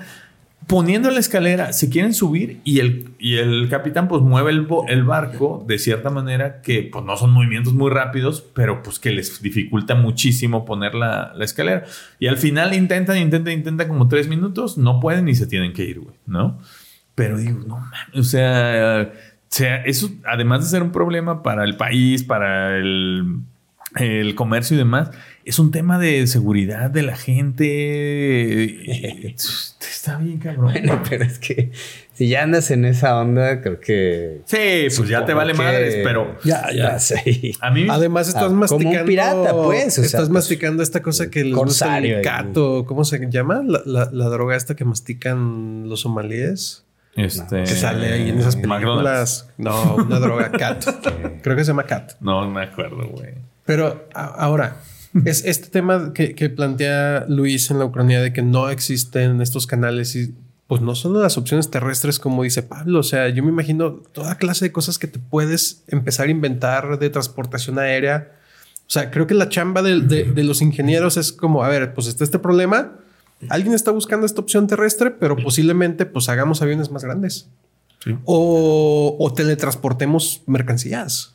O sea, busquemos la forma de teletransportar cosas. O ahora, estaba leyendo que ahora con el tema del calentamiento global, que el Ártico ya no tiene el mismo nivel de hielo, pues hay vías ahora, vías navegables por allá que pueden ser una opción para ciertos lugares. Puede ser, sí. Sí o sí. sea, Corea, Japón, que posiblemente es más fácil pasar por arriba que irte hasta Panamá. Que es bien curioso, ¿no? Que cuando viene uno de Europa y ves el- la pantallita de, del avión, cómo, cómo se viene dando, o sea, cómo hace su trayectoria. Y como que lo ves como si subiera, subiera, subiera como tipo para Groenlandia y así, y luego baja. Y dices, ¿por, por qué se sube? güey, Está no? rodeando, Está, está rodeando. rodeando. Y, y- Me quieren cobrar de más. güey. Me están rodeando. Qué nomás, como el pendejos, ¿por qué no taxista, se van derecho, Estás güey? pensando que es el pinche taxista se de- está agarrando una Ponga, ruta. ponga el taxímetro, el avionímetro. Este, pero pues es justo eso, ¿no? La figura del globo pues, la línea recta. Es, es la línea que llega. Y a lo mejor eso pasaría también con, con los barcos, güey. Sí, porque a, a mí, a mí me pasó, por ejemplo, de en, en Islandia que había como muchos turistas japoneses y chinos y yo, güey, está re lejos. Y platicando con unos decían, no, en realidad pues, está aquí nomás brincas el Ártico y ya aquí estamos a un lado. Y ya, ah, sí, sí, sí, está bien cerquita. Sí, es impresionante ver los, los cargueros, ¿no? De Sí. los buques que traen miles de contenedores. De contenedores ¿Cómo le hacen para, para subir todo eso, bajar todo eso, traer todo eso? No, está muy cabrón, güey. Pues por los canales, ¿no? transportarlo por ahí. Así es. Eh, pues, ¿qué, qué, qué más? ¿Qué, qué otra qué cosa te imaginaste? ¿Algo Pues, más? Lo que hubiese sucedido en, en México si ya sea Estados Unidos o Francia se hubieran anexado esa parte de los territorios, ¿no? Hubiésemos tenido, por un lado, la economía y a la potencia mundial más importante de Estados Unidos y por el otro, Fran- por el otro lado, Francia. Y el, mar de oportunidades que se nos hubiese abierto eh, en- para el desarrollo económico del país, rode- rodeados de estos dos países, ¿no? Sí. Sí, yo creo que sí. Hubiera sido un detonador de otro tipo de México y del sur de México. No, bueno, ¿no? Y, en un- y en una de esas, en los años 30, este Lázaro Cárdenas llega y lo Le aplica lo un nacer, ¿no? como O sea, nacer. como Y nacer. también es eso. ese es- y, sus y- gallinitas para que... y te metes ahí en un problemón grande. Oigan, que, que ahora hablando de megaestructuras y ahorita que mencionamos una serie Egipto, este pude ir a la en presa. Egipto, a la presa Nasser, que es así se llama así por este mismo Sí, sí. presidente. Para ellos es como un héroe, güey. O sea, en Egipto Nasser es como un héroe porque nacionalizó el canal, porque y güey, o sea, llega uno, o sea, yo vas navegando como de Luxor en el crucero, ¿no? De Luxor y llega a Asuán, es su última parada, ¿no? Es como un día y medio de navegación ahí en el crucerito, una cosa así, en lo que te vas parando y tal. Llegas hasta Asuán, que es hasta donde pueden llegar los crucerillos, que son cruceros chiquitos. Este. Y ahí en Asuán ya no puedes seguir, ¿no? Porque justo lo que hay es el lago Nasser, que es un lago creado artificialmente por este presidente, que es Sí. una presa, güey. Y tú te fuimos ahí a, a donde está, pues, como la, la- ¿cómo se llama? Las las compuertas, pues, ¿no? La, toda el- para abrir la presa. Tú volteas del lado como de donde vienes, de Luxor, como, o sea, viendo hacia el norte y pues ves el río Nilo, pues padre, güey, o sea, un río ancho, grande, fuerte y tal, ¿no? Y te cruzas la calle y volteas para el otro lado, güey, donde está el lago, el- la presa. La presa. No, es como si vieras el mar, güey. Un O sea, océano. es una mega madre y dices, ¿cómo pinches ingenieros resuelven esto? Eso, quería yo también traer a colación el tema de cuáles son las estructuras creadas por el hombre como más grandes, más significativas. O sea, entiendo que son El estadio de las Chivas. presas y la mejor de todas. Ese templo sagrado. Entiendo que son los canales, por ejemplo. O sea, yo no me los imagino. La- las presas, este, pero qué otras también existen que sean admirables en, en su concepción. O sea, la forma en la que el- Países Bajos le gana terreno al mar. También Sobre todo esa, ¿no? la barrera. las barreras y todo eso, digo como, ay, güey, ¿cómo y, y por desde tiempos este, ancestrales, por ejemplo, la Imposibles. tiemp- desde tiempos imposibles, la muralla, ¿no? La muralla. La muralla china. Eh, Sí. hay un montón de, estructuras. Las propias pirámides, güey, ¿no? Pero yo, una cosa que a mí me, me- asombra mucho, Luis, y que es una de las cosas que digo, ¿cómo le hacen los ingenieros para resolver esto? Y seguro para ustedes es algo sencillo. No sé, viendo los edificios como el Burj Khalifa, ¿no? El edificio más alto del mundo. ¿Cómo chingados llevan agua hasta arriba, güey? O sea, ¿cómo proveen agua hasta el piso mil o no sé cuántos pinches pisos tenga, pero tiene, no sé, tiene un kilómetro de altura esa madre? presión, Y nomás la van aventando. Pum, pum, pum. presión hidroneumática. Ah, pues con razón. Yo estaba- fui a, a, to- a toda esta parte nueva que hicieron en, en Nueva York, a Hudson Yards. Bien fácil. Bien fácil. Y te Gracias. hacían, te hacían una explicación ahí de es que para nuestros, para nuestra Sí, audiencia. güey. no. te hacían ahí una explicación de que toda la recolección de basura de los edificios de esa zona es subterránea. Entonces ya La no hay- recolección, la de, recolección basura, de basura. ¿En Hudson dónde? Yards. En Hudson En Yards, Hudson en Yards, Nueva York. donde está Todo- Bessel, ¿no? donde está, el bien- trompo de pastor. El trompo de pastor. El trompo, el trompo del suicidio. Ah, que se aventó ¿Está ahí. cer- está cerrado? Sí, ya lo cerraron. ¿no? Sí, pues estaba. Sí, está yo cerrado pude porque ya subir y está tres bien veces. Sí, bonito, está güey. Sí, está bien ching. Esa estructura Sí. está preciosa. Sí, sí, sí, sí. Que, que- que no sirve para nada. Para tomarte No, fotos. pues Sí, para ¿no? tomar la tomarte- foto y, pa- y para vender la zona. Para Exacto, vender para que la gente pase a comprar algo allá a Hudson Sí, Yards, sí, ¿no? sí. Que ahí hay una como un supermercado adentro de Hudson Yards, o sea, bastante Sí, bonito y una todo. placita. Una está un centro comercial muy bonito y adentro en el segundo, en el primer piso hay un supermercado ahí padre como para que te puedes llegar, te haces tu comida, agarras, Sí. está padre para comer. Pero todas esas, a mí, a mí se me hacen muy admirables las que son utilitarias, como una presa, como un canal, porque los edificios grandes y todo esto, ay, no sé, entiendo, pero se me hacen muy admirables las que tienen que ver con la ingeniería Para en resolvernos favor de cosas. la exploración hacia el futuro, por ejemplo, o sea, el colisionador de drones. Entierra esa madre circular de kilómetros en Suiza donde van a correr las partículas y co- ¿cómo se construye eso, güey. impresiona. Sí, además a la profundidad a la que está En la profundidad. No, y, y- y creo que la parte más importante de la ingeniería es justo la que acaba de mencionar Carlos, es, es la que no se ve. Por ejemplo, yo no sé si sepan, pero Guadalajara tiene agua por obras que se hicieron hace 60, 70 años por ingenieros y no las vemos, el acueducto de Chapala, ¿no? Ah, ¿Hay un acueducto? Hay un acueducto que a través del sabía. que traen el agua que nos eh, consumimos en, en las casas aquí en la área metropolitana, viene un, un porcentaje muy importante de Chapala. Y bueno, pues también hablar de que eh, luego no se toman las decisiones que se tienen que tomar porque ese acueducto tiene más de 50 años y digamos ya su utilidad no le queda mucho tiempo. ¿Qué, qué va a pasar si algún día col- eh, colapsa el, el acueducto Guadalajara-Chapala? Pues desde hace 20 años se tuvo que haber construido el segundo y no se ha hecho. ¿Por qué? Por el miedo a que dirán es, es que le van a sacar más agua a Chapala. Pues esto hay que explicarlo bien sencillo, no se puede. Porque las concesiones te dicen tú solamente le puedes sacar a los, a los este, vasos lacustres tanta cantidad de agua, independientemente del número de popotes que le pongas, ¿no? Sí. Y, y ese pues no se ve. ¿Por qué? Porque pasa por un montón de, de- de lugares despoblados, pero es lo que hace que funcionen las ciudades. ¿Y es un acueducto al aire libre? Eh, es al- al aire ¿Pero libre. como un canal o como un acueducto Tubo. como estos? Es un tubo. Es un Con- tubo. con- de que en algunas partes llega ya a ser un canal a cielo abierto y que llega eh, a, la, a la planta potabilizadora de Miravalle, ¿no? Ahora. Que luego a veces hablamos de Miravalle, pero eso hace que funcione la ciudad, porque ahí Claro. está la, la- la obra, que además es una obra fea, pero es una obra funcional. Sí, sí, sí, hace que funcione Guadalajara para empezar y Exacto, que viva la ¿no? gente. ¿no? Y que, y que desde, desde nuestro punto de vista esas son las obras de ingeniería más monumentales que puede haber porque son lo que le da viabilidad a, ¿Qué? a que la gente viva en la ¿Qué ciudad. otras obras así como esa hay en México que dices, güey, esto es... el emisor Oriente en la Ciudad de México, ¿no? Que, que bueno, pues es, a- a- cuando hablamos de, de prevención de inundaciones, no, pues se sigue inundando. Y, y una vez un, un ingeniero que también tiene una posición muy importante aquí en el estado dijo, oye, y si hacemos esa obra ya se va a inundar. Dijo, bueno, si no llueve, no. es que no, nunca va a dejar de inundarse. ¿Por qué? Porque el crecimiento de la mancha urbana sigue creciendo, las zonas de infiltración se siguen abatiendo. Eh, pues, si llueve y luego pues hay dos variables que tienen que ver con la cantidad de agua en el lapso de tiempo que cae, pues se va a inundar. Lo que tienes que hacer es paliarlo, ¿no? Y tratar de aprovechar Sí. eso. En la Ciudad de México ya hicieron lo propio y se sigue inundando, sí, porque pues, no, no le da servicio a toda la ciudad. Pero en Guadalajara, con cualquier llovizna nos inundamos. Sí. Y luego llega la época de estiaje y no tenemos agua en nuestras casas. Pues, ¿Qué vamos a hacer, no?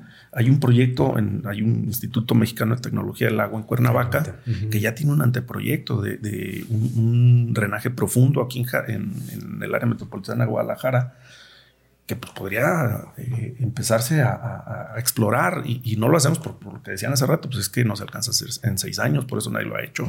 Igual que el acueducto, pues ese no se ve, nadie lo- no lo va a aplaudir, pero el día que nos quedemos sin agua, pues ahí nos vamos a dar cuenta que esas obras de ingeniería eran totalmente necesarias y que no hicimos lo, lo- lo pertinente. Lo más y, la, y la ingeniería, lo que eh, mencionas ahora, esto, ¿no? Pues esto se hizo hace tantos años por ingenieros mexicanos, pues, Claro. ¿no? Y también y hay mucho conocimiento y, y que ahorita que mencionaban lo de la, de la presa en Egipto, eh, a nosotros nos tocó, pasamos, estábamos en, en Bolivia acá, y nos tocó ir, era por Cochabamba.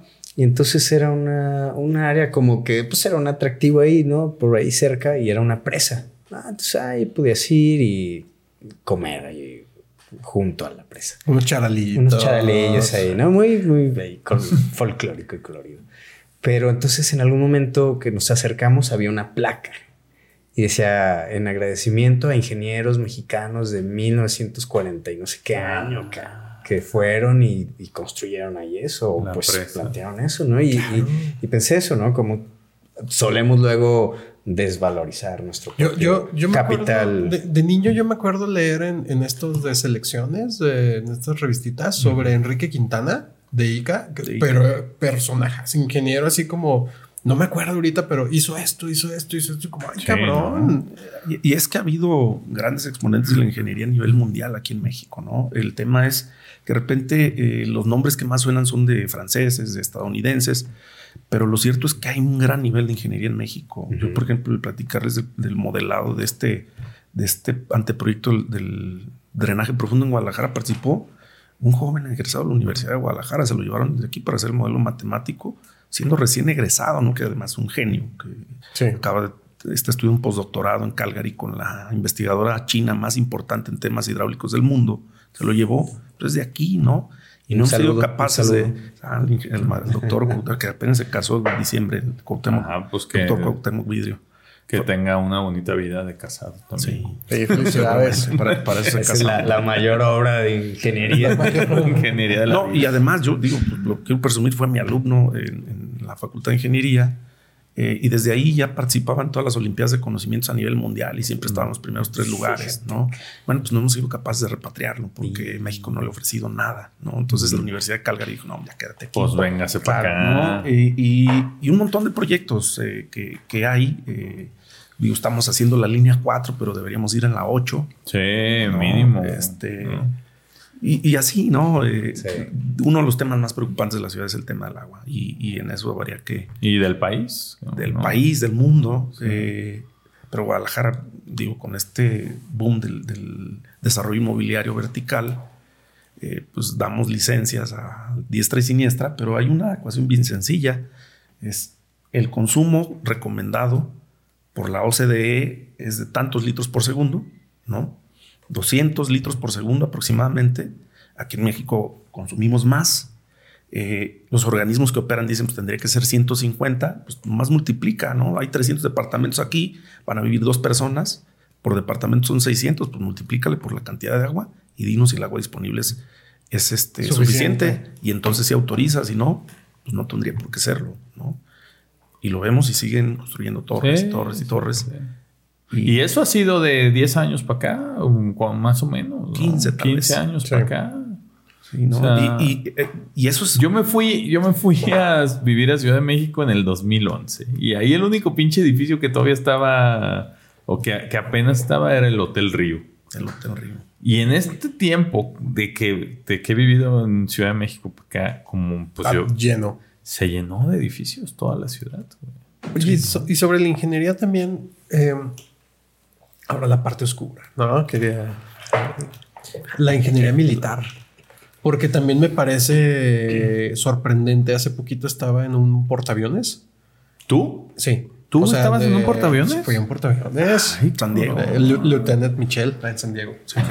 Y entonces no podía dejar de admirar todo esto de, güey, ¿cómo construyeron esta madre? O sea, no, ¿cómo construyeron? Pon tú que estaba fácil. ¿Cómo lo planearon a nivel de ingeniería? Decir, este tubo va a ir por aquí y luego este por acá y luego por aquí, aquí se abre la puerta. Y dije, no manches. Y se me quitó un poquito, un poquitito la admiración cuando dije, y es una máquina diseñada para matar. Entonces, o sea, lo- los hilos de misiles que, me, que también son unas obras de ingeniería muy imponentes. O, o los estos centros de control de misiles así en las montañas en Colorado, que excavan montañas, los búnkers, todo eso, que me parecen obras también impresionantes, pero en la parte militar. Sí. Bueno, de entrada, para prácticamente todo lo que quieras construir ya se puede modelar, ¿no? Y hace un poco, unas semanas, nos visitó alguien con un escáner que es capaz de leer dos, millones de puntos por segundo. Y eso te puede decir, bueno, pues aquí tú quieres hacer lo que tú quieras y todas son las trayectorias que te sugiero. ¿no? En- para el desarrollo de, de todo este tipo de herramientas militares también hay software. Para lo que yo me dedico, pues hay un software que te determina colisiones, discrepancias, este, todo eso ya lo, lo que hay que hacer es ponerlo en planos y, pon- y ponerlo a construir en los talleres, en las fábricas que se dedican a eso. Hay- ha habido grandes avances que todo, sobre todo tienen que ser con, con temas informáticos y ahora con lo que Y vemos de la inteligencia inteligencia. artificial, que, que luego suena que no, pero sí está invadiendo muchos, muchas tareas que estaban destinadas específicamente para las personas y ahora se hacen por parte de, de- de estos eh, Sí. desarrollos de inteligencia Claro. artificial y la ingeniería es uno de los, de los campos donde más se ha avanzado también en esta parte, ¿no? Y que, y que la ingeniería eh, militar muchas veces, como lo hemos platicado en otros episodios, es punta de lanza para luego aplicaciones Sí, para aplicación. Sí. Que, o sea, veía, por ejemplo, un, un portaaviones nuclear. O sea, ve todas las cosas que combinas ahí. La parte de la propulsión por energía atómica, la parte normal de un monstruo como es un portaaviones, la parte militar de, oye, hay que construirlo de esta forma, la defensa, no sé qué, las armas, todo eso. Sí. Es un, es un- es un mundo de, de cosas y que los ingenieros militares, según sea, aquí corrígeme si me equivoco, tienen también una tradición de ser muy buenos. Sí, de hecho, la- los mejores salen de ahí, ¿no? Mm. Eh, Y si no son reclutados por... Por, eh, Por la milicia. Así es. Porque además pienso yo que hay un... En la parte bélica y que luego se puede vincular ahorita con lo de Suez otra vez porque estaba investigando sobre las guerras que ha habido ahí y todo esto. O sea, imagínate que estás en una, en una guerra de conquista, ¿sí? Y entonces tiene el, el- el defensor vuela todos los puentes en un río, por ejemplo, y tienes que tener un cuerpo de ingenieros militar que construya puentes en horas o en días para que puedan pasar tanques y todo esto. Necesitas también tener ahí un talento muy cabrón. Puentes móviles. Sí, por ejemplo, ya, ya hay vehículos que traen un puente y, se convierten en puente para el paso eh, provisional, ¿no? De, de las tropas, del, del, digamos, los tanques, todo esto. Yo, yo comentarles, por ejemplo, eh, cuando yo estudié hace un chorro de años en la Facultad de Ingeniería, el, el maestro que nos daba ecuaciones diferenciales, que es una cosa de cálculo muy avanzado, pues era un retirado del ejército, ¿no? Y, y todos queríamos estar con él porque sabíamos que había que resolver una ecuación, nos podíamos llevar cuatro páginas de estas y él en tres pasos nos decía, decía, les voy a dar unos artilugios, ¿no? Y, y llegamos al mismo resultado. Y eso hizo que los- el resto de los maestros le pusieran candados a los exámenes para que pudieras hacer todo el desarrollo Sí. y no brincarte los pasos. El salón de él tenía 90 personas parados en los pasillos. Era muy curioso porque además te agarraba volante, se quitaba el zapato y te lo tiraba a la cabeza. Ah, ¿no? qué chido. No, un genio, personaje. Antes no te balaseaba como militar, ¿no? Era, militar, De hecho, cállate. Cállate, Sí, Carlos. se retiró Te vuelvo la- a escuchar y ahí bala. Cárgale, chico. Sí, sí, de, de la, de la Marina eh, se retiró y se puso a dar clases, ¿no? De, de- y uno de sus ejemplos era cómo se calculaban las trayectorias de los proyectiles, por ejemplo, ¿no? Claro, sí. Con ecuaciones. Están pensando destruir la casa de no sé quién. pues, más o- Ahí les va esta ecuación. Sí, Les recomiendo esta ecuación, amigos. O quieres construir una catapulta para enviarle un ramo de flores a tu novia y Ah, necesitas todo con, esto. con una mejor recompensa. Sí, claro. Exacto. Es que todo eso es. vale. Que- que- no, yo nada más, o sea, mientras hablamos, pienso en, en que el mundo como lo conocemos es gracias a la ingeniería, güey. O sea, entre otras cosas, pero prácticamente, o sea, cómo viajamos, cómo vivimos, eh, cómo lo que consumimos, eh, cómo nos alimentamos, eh, que todo el, toda la gente, todo el alimento disponible para toda la gente que somos, toda el agua disponible para toda la gente que somos, o sea, es por obras de de ingeniería. Es que malamente también creemos que la ingeniería es nomás construcción, ¿no? Y nos platicaba Luis antes de empezar de, a ver, yo estoy especializado en una parte, pero es muy amplio. O sea, simplemente para el tema alimentario, ¿cuántas cosas no desarrollan los ingenieros para poder cultivar mejor, cosechar mejor, trasladar mejor los productos, este, simplemente para la pura alimentación? El tema médico también. Sí, los- por, por ejemplo, la alimentación, aparatos. primero tienes que tener agua para producir los alimentos. ¿De dónde la vas a traer? ¿A qué profundidad la vas a encontrar? ¿no? Y eso tiene que hacer estudios hasta que encuentras la profundidad idónea para perforar un pozo, hacer toda la tramitología y tener agua para poder este, producir los alimentos. De entrada. Como cuando platicábamos de, de Fritz Haber de los fertilizantes artificiales, pues sí, pero Fritz Haber tenía su laboratorio aquí en pequeño, hizo esto. Ahora, necesitas un ingeniero para eso, Sí, como lo, llevarlo a lo gran escalas. escala. Como es una fábrica de fosfatos, ¿no? Pues, un saludo a todos los ingenieros que nos escuchan, empezando por mi papá, ¿no? Este, pero gracias por todo su trabajo que han hecho para que yo pueda eh, estudiar comunicación y no Sí, aportar no, la no aporta ingeniería. nada. Estaba leyendo de otra, de otra estructura que está, está muy curiosa, de la estructura más profunda, que se llama el agujero de cola. Ah, pues Ah, claro, pues, güey. A veces ancho. Hay unos más profundos que otros. Y, y otros más anchos. que- no, está en Rusia y fue, o sea, pues es un agujero. ¿Pero no sé qué? cuántos kil para investigar la- la- las capas terrestres. No sé cuántos kilómetros son, pero un chingo. Y ha de ser un agujerillo ahí así, ¿no? o sea, no es una madre. Sí, no es algo de que quepa acá un vehículo ni nada, Sí. sino algo. Y está cerrado ahorita. Pero es, es la estructura más que más profundo ha llegado en la Tierra. Órale, güey. Y también, pues, otro tema de ingeniería. Sí, sí, sí. La perforación petrolífera. el- Sí, en, lo- en el mar, güey, ¿no? Las minas. eh, A ver, yo tengo esta pregunta. Lo que están haciendo de Hablando de- minería en, en el subsuelo marino. Hablando de minería y de perforación petrolífera Y de agujero de cola. y de agujero de cola, ¿qué hubiera sido más sencillo? lle- entrenar a petroleros ingenieros como astronautas y llevarlos a destruir el meteorito.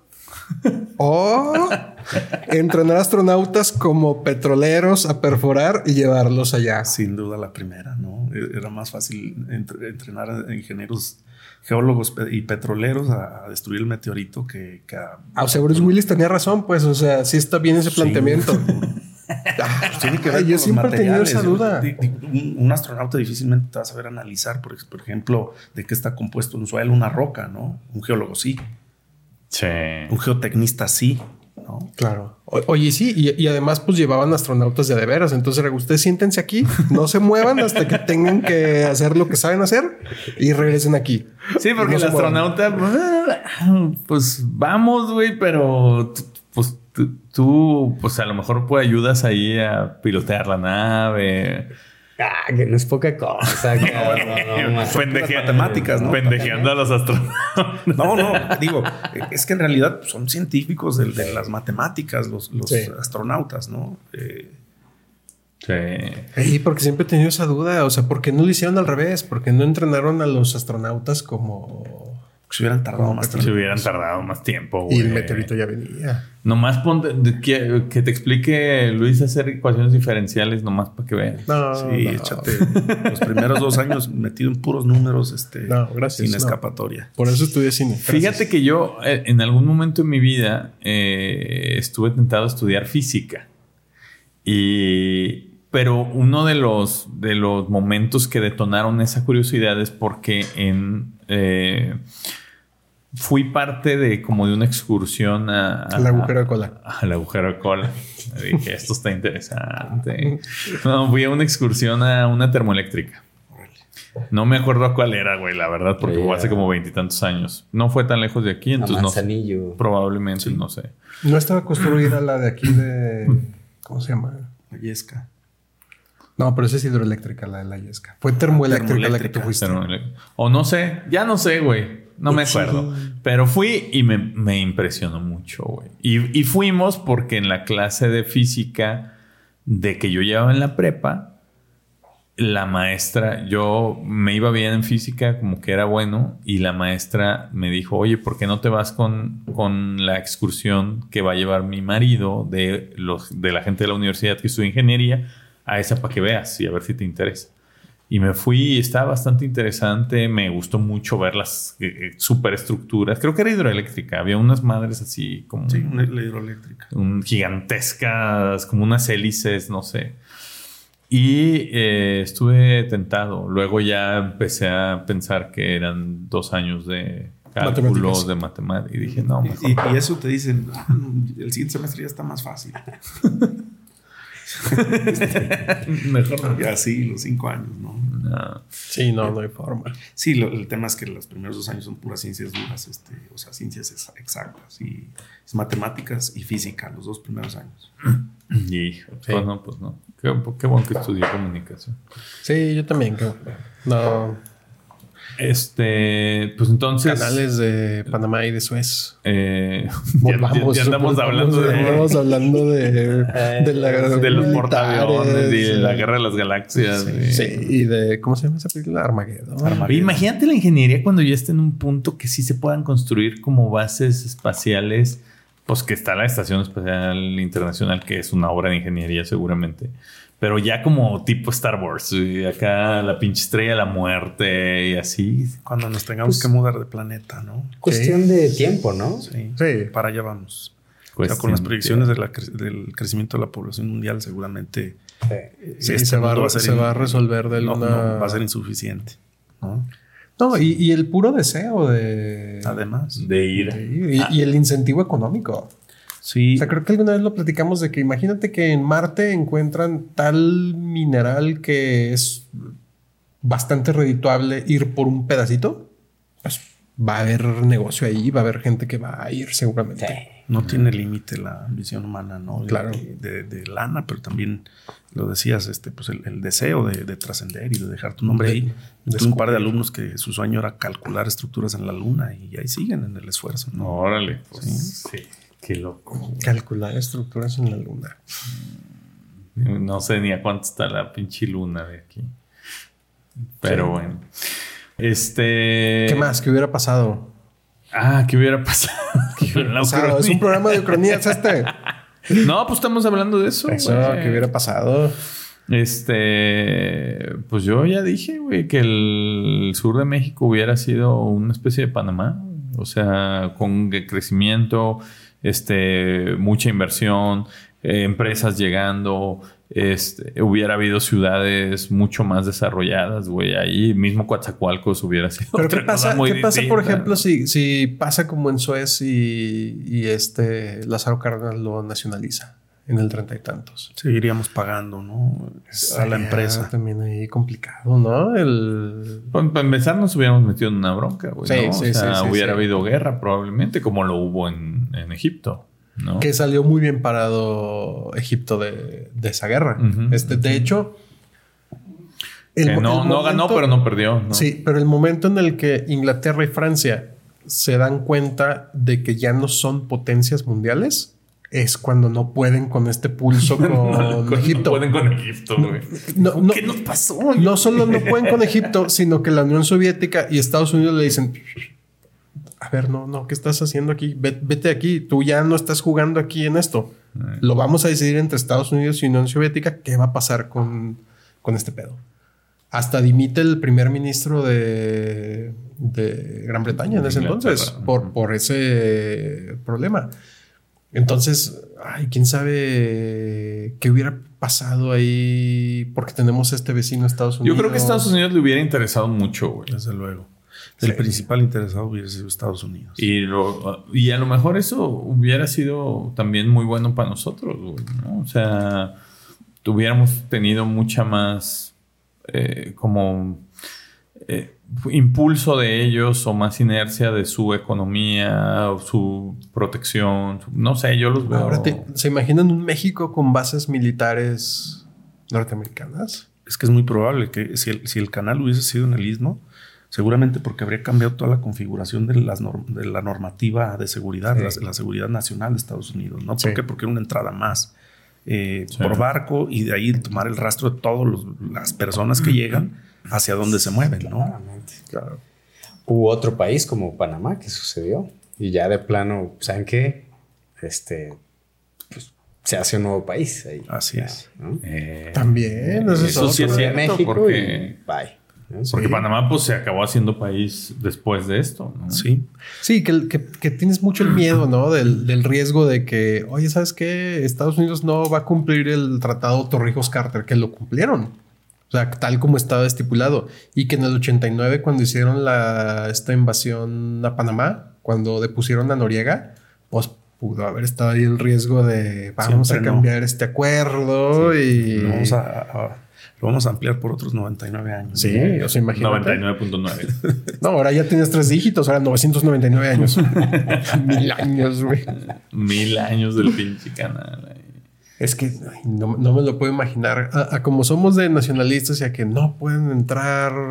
Ya ves el pedo que se hizo ahora en- hace unas semanas por seis militares que van a dar un curso a y que, que entren militares gringos armados a México y como. Es ahí como Sí, no, un no. golpe de pecho imposible que eso pase. y- Eh, yo siento que eso. O sea, sí creo que hubiera sido un estorbo, güey. Esa, esa sensación nacionalista de. Ah, no, ¿cómo van a poner aquí bases militares? Y como. Aunque también creo que si se logra y empieza a ver la gente.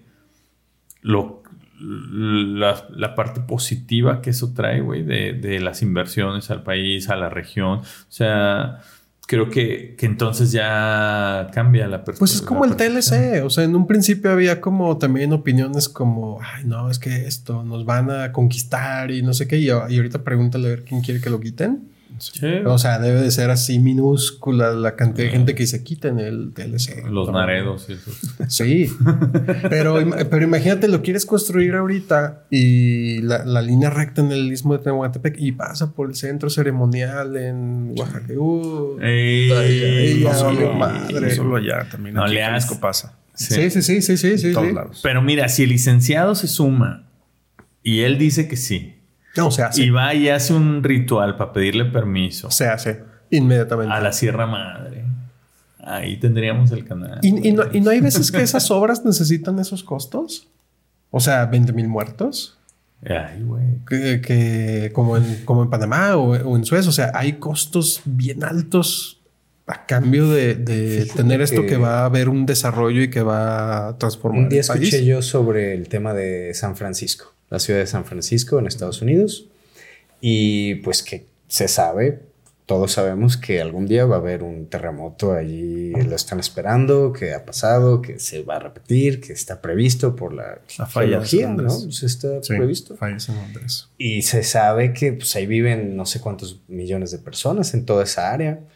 Y entonces la pregunta es como, oye, este, ¿qué onda? O sea, poniendo como lo que dices, pero como quizá del otro lado, ¿no? Y entonces la pregunta es, pues, ¿se puede evitar eso? ¿Se podría? ¿No se podría? Hasta este momento no. Y entonces va a haber, y entonces, ¿por qué no se salen las personas? ¿Por qué no se les avisa que se tienen que ir de ahí? Porque imagínense desalojar hoy San Francisco con, con las- la, la- la tecnología que hay ahí y todas las Sí, todo empresas que- y todo lo que aporta a California y a, la- a Estados Unidos.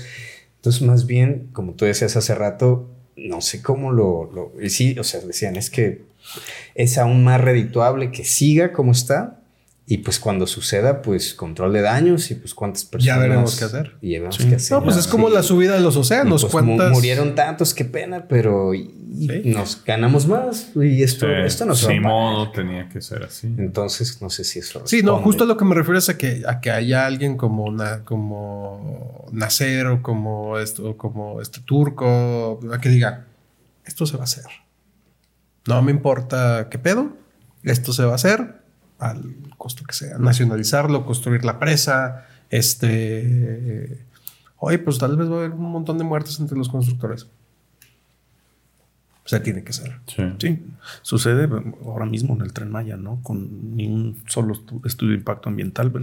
Sí. Vaya, no, no, ya Terrible. no estudio de impacto ambiental, ni siquiera hubo proyecto, ¿no? Y, y- y cuando nos tocó ir, eh, la persona que nos invitó es alguien que es de Oaxaca, pero estuvo trabajando aquí en línea 3, eh, se enroló allá y nos, aceptaron la visita con la condición de que no criticáramos el proyecto estando allá. ¿no? Fue la, chinga. el compromiso que pudimos hacer. Fuimos los primeros, la primera organización de profesionistas que ha, que ha hecho ese recorrido. Y nos decían, es que el proyecto es muy bueno y, y ustedes lo pueden ver. El tema es que aquí vamos resolviendo lo que nos vamos encontrando, ¿no?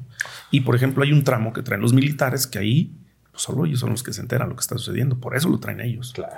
O sea, ya hay quien hace eso y dice esto se va a hacer sí o sí porque dije yo y tienen seis años, cuando realmente ese proyecto era para diez, cuando menos, ¿no? En ejecución y seis en planeación. Y eso trae, a lo mejor no estamos hablando de vidas humanas, pero estamos hablando de un daño al ecosistema Sí. que no, no tiene todavía manera de medirse. Ya no hablamos del impacto económico del proyecto, ¿no? Eh, que bueno, si lo traduces eso también es, es deuda para nosotros y para varias generaciones, ¿no? No se sabe, se hablaba de 350 mil millones de pesos, pero está lejos de terminarse, cuando menos dos años más de obras. Pues sí, si alguien dice va, sí va. Sí, a, a lo que voy ahí es cómo, cómo haces un balance, porque también siento que hay proyectos, o esto percibo que nunca salen de la etapa de planeación porque no hay como esa voluntad de decir, a ver, vamos a, vamos a darle ese impulso, vamos a, a asumir los costos. O sea, oye, ¿qué tal pueblito se va a inundar? ¿Qué, qué pasa aquí en Jalisco? Como, vamos a subir los costos de, de que algo pase. No, nunca, nunca vas a poder tener a todos cobijados, Claro. pienso yo. Y, y- y este balance a decir como, bueno, pero vamos a hacerlo bien. O sea, vamos a hacerlo con planeación, vamos a hacerlo... Pienso que es un equilibrio bien delicado. Y, que, y que nunca, nunca, nunca, nunca va a haber una situación perfecta. Así. no, y menos en esas un- obras, güey. no. Es que hay un chingo. Yo, de- en, en lo personal, lo que me pasa a mí es cuando pienso en obras como esas, digo, güey, todo lo que implica. O sea, habría, no sé, para hacer este drenaje profundo aquí en la ciudad, me imagino que pues es levantar calles, romper eh, madre y media, desalojar gente. pues, o sea, O- di- dices, está bien simple. Te, te- te "Ah". molesta que tu calle no esté bien pavimentada, que sea asfalto ahí, chapopote y la madre. No más que ponerte la chida, te va a tomar ocho meses de que vas a tener una Te calidad van a cerrar. pésima. El triple de tiempo, no sé. Y no estamos dispuestos a asumirlo. es, es- no. es que ese es el, el meollo del asunto. Realmente todo el mundo queremos que las cosas mejoren, pero nadie queremos asumir los costos y las consecuencias de eso. ¿no? Sí, a- hacer un drenaje profundo en la ciudad sería una obra de 5 o 6 años con afectaciones que A duplicarían, duplicarían nuestros tiempos de traslado en la ciudad, pero es necesario. Oye, que no lo vas a ver. Además que no se va a ver, No por eso nadie lo ver. hace, porque no, nadie te lo va a aplaudir. No lo porque vas no a se ve. ver, está ahí abajo de la tierra, no. Pero eh, las consecuencias tarde o temprano van a llegar. O sea, el- el- la inacción eh, no es, ah, pues vamos dejándolo y a ver si algún día se resuelve solo o no. la, la- la- la cosa es, no se hace porque no lo voy a alcanzar a presumir, nadie me lo va a agradecer. Pero lo otro, las consecuencias no, no, no van a ser en el, en el, ni en el mediano plazo. ¿no? Ah, Había leído, por ejemplo, de la, la presa que construyeron en el río Yangtze, que es presa de las tres gargantas, creo, en China, que inundaron Sí, pueblos y pueblos y ciudades y todo. A ver, esto se va a hacer aquí, aquí es el mejor lugar, aquí se confluyen estos ríos, pum, pum, pum, pum, pum, vámonos. Ya. Y vámonos. Aquí no nos pudimos poner de acuerdo para la altura de la presa, ¿no? Sí. que era de 105 metros y que terminó en 80 y que va a terminar dándonos menos de una tercera parte del agua que se necesitaba. Pues sí, se Y eran que tres, ahí. tres poblados que a mí me tocó ir a verlos, les hicieron fraccionamientos con las casas como el triple el tamaño que tenían. Pero también entiendo el sentido de pertenencia. Mi tierra es aquí, ¿no? Nomás eran 12 familias. Sí. Qué complicado. güey. Ya Que a la alguien parte- tiene que tomar las decisiones. Sí, claramente. sí, sí, y no sí. son populares, pero se tienen que hacer porque lo que tiene que prevalecer es el bien común. Sí. Sí. Ah, pues muy bien. eh, Oigan, yo les quería platicar de otros canales. A ver, échale porque ya llevamos como dos horas de programa. Sí. Ah, ¿Cuánto sí. llevamos, Edwin? Y Ah, sí alcanzamos. Así me voy muy rápido. No sé si conocían el canal de Caledonia. Ah, no. Yo ¿No? conozco Calcedonia, ¿no? Que es unas tiendas ahí de Es calzones. De, de trajes de baño. No, fíjense que este está interesante porque está en Escocia y va del Mar del Norte al Mar de Irlanda Ajá. y atraviesa por el lago el Loch Ness, Oh, donde está ahí el monstruo este, el el, el. Pues Tiene para dónde huir. pa- Es un canalito que es Ya se fue el monstruo. una parte fue por un canal. se fue por el canal. A menos que no quepa. No cabe porque es estrecho. Es un canal estrecho, por eso no es tan usado. No es muy Ay. utilizado. Pero si lo ven en el mapa, está muy chistoso porque es, digamos que tres cuartas partes es natural. Entonces, casi una Ah. línea natural de lagos que parece una línea y nomás les hicieron ahí lo- las uniones. Pero está Ah, está bueno. chidito. Caledonia. lo construyeron entre 1803 y 1822. Luego otro de 3700 kilómetros ¿3700? entre natural y artificial. No mames. Es la vía marítima de San Lorenzo. ¿Y esa cuál es, güey? Desde el Atlántico Ajá. hasta el lago superior, a la zona de los grandes lagos. o sea, desde Ah, Canadá, de Canadá. desde la parte del Atlántico de Canadá hasta el lago superior, Superior. hasta las cataratas del Niágara, todo ese rollo, es un sistema de canales que se llama Vía Marítima de San Lorenzo. Entre ríos, lagos, etcétera, pero hay una forma de llegar con De barco llegar en... desde el mar de, de Canadá hasta los grandes lagos. Luego hay otro que se llama el canal Blanco Báltico. Ah, ese Eh, sí sé dónde está, supongo. ese, cos- ese- es, es una forma de llegar desde el mar Báltico hasta el mar Blanco en Rusia. Ese se dice que costó la vida de 10.900 personas. Lo hicieron en los años 30, entonces fue con puros presos del, del Gulag y todo eso, pero puro preso de Stalin. O sea, puro los preso soviético. ahí a, a chambear. Chinga. Y es parte de otro que se llama Volga Báltico, que es del Báltico al río Volga. Río Volga. Y les traigo uno de México. Ah, a ver, el canal de las estrellas. No, ese no. El canales de Xochimilco. Canal 5. El canal de Xochimilco. Ah. Es el canal de Zaragoza. Que conecta, es una vía marítima para que los barcos puedan pasar por ahí desde la bahía de Chetumal hacia el mar Caribe. Tiene una longitud de 1.23 kilómetros Ah, nada. y lo construyó en 1901. Es ahí nomás un brinquillo. Ahora, ¿y qué te ahorra?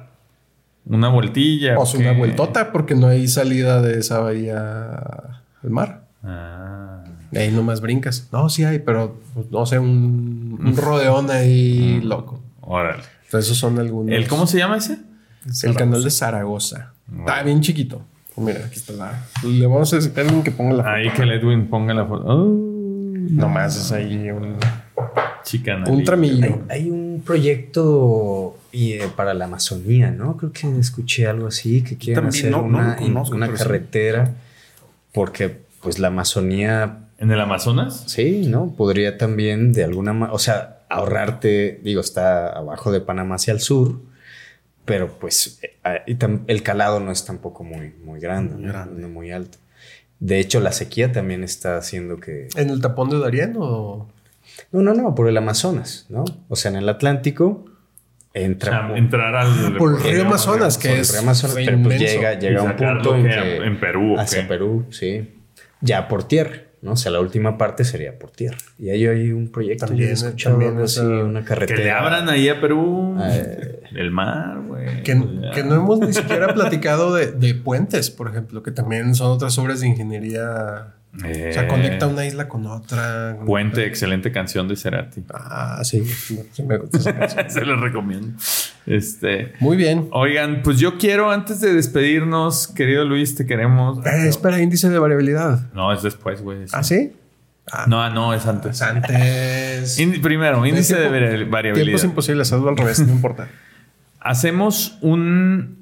Cada uno de nosotros le asignamos un número del 1 al 10, siendo 10 lo máximo y 1 casi nada, de cómo hubiera cambiado tu vida si eso, si esta ucronía hubiera pasado. O sea, del 1 al 10.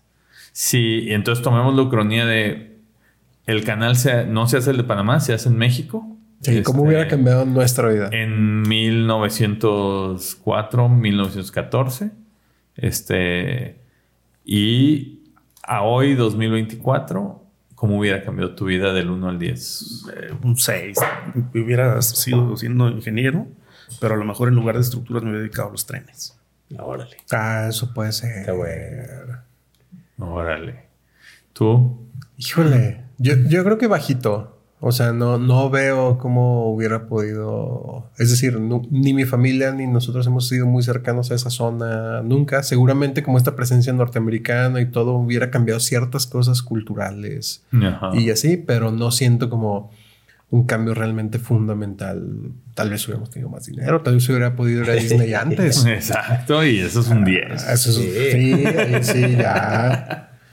Sí. Pues sí, no sé, también 5, 6, 7, por ahí, este, eh, pensando que sí, quizá habría, o no sé, quizá se habría hecho, yo es que yo soy muy ahí por la rebeldía y los boicots y quizás si hubiera habido este, un- una oposición al canal y la nacionalización y un nacionalismo ahí bien extremo y entonces, eh, no sé, y, y cambiaría lo que es hoy México, ¿no? Pero ya con esa obra, eh, no sé.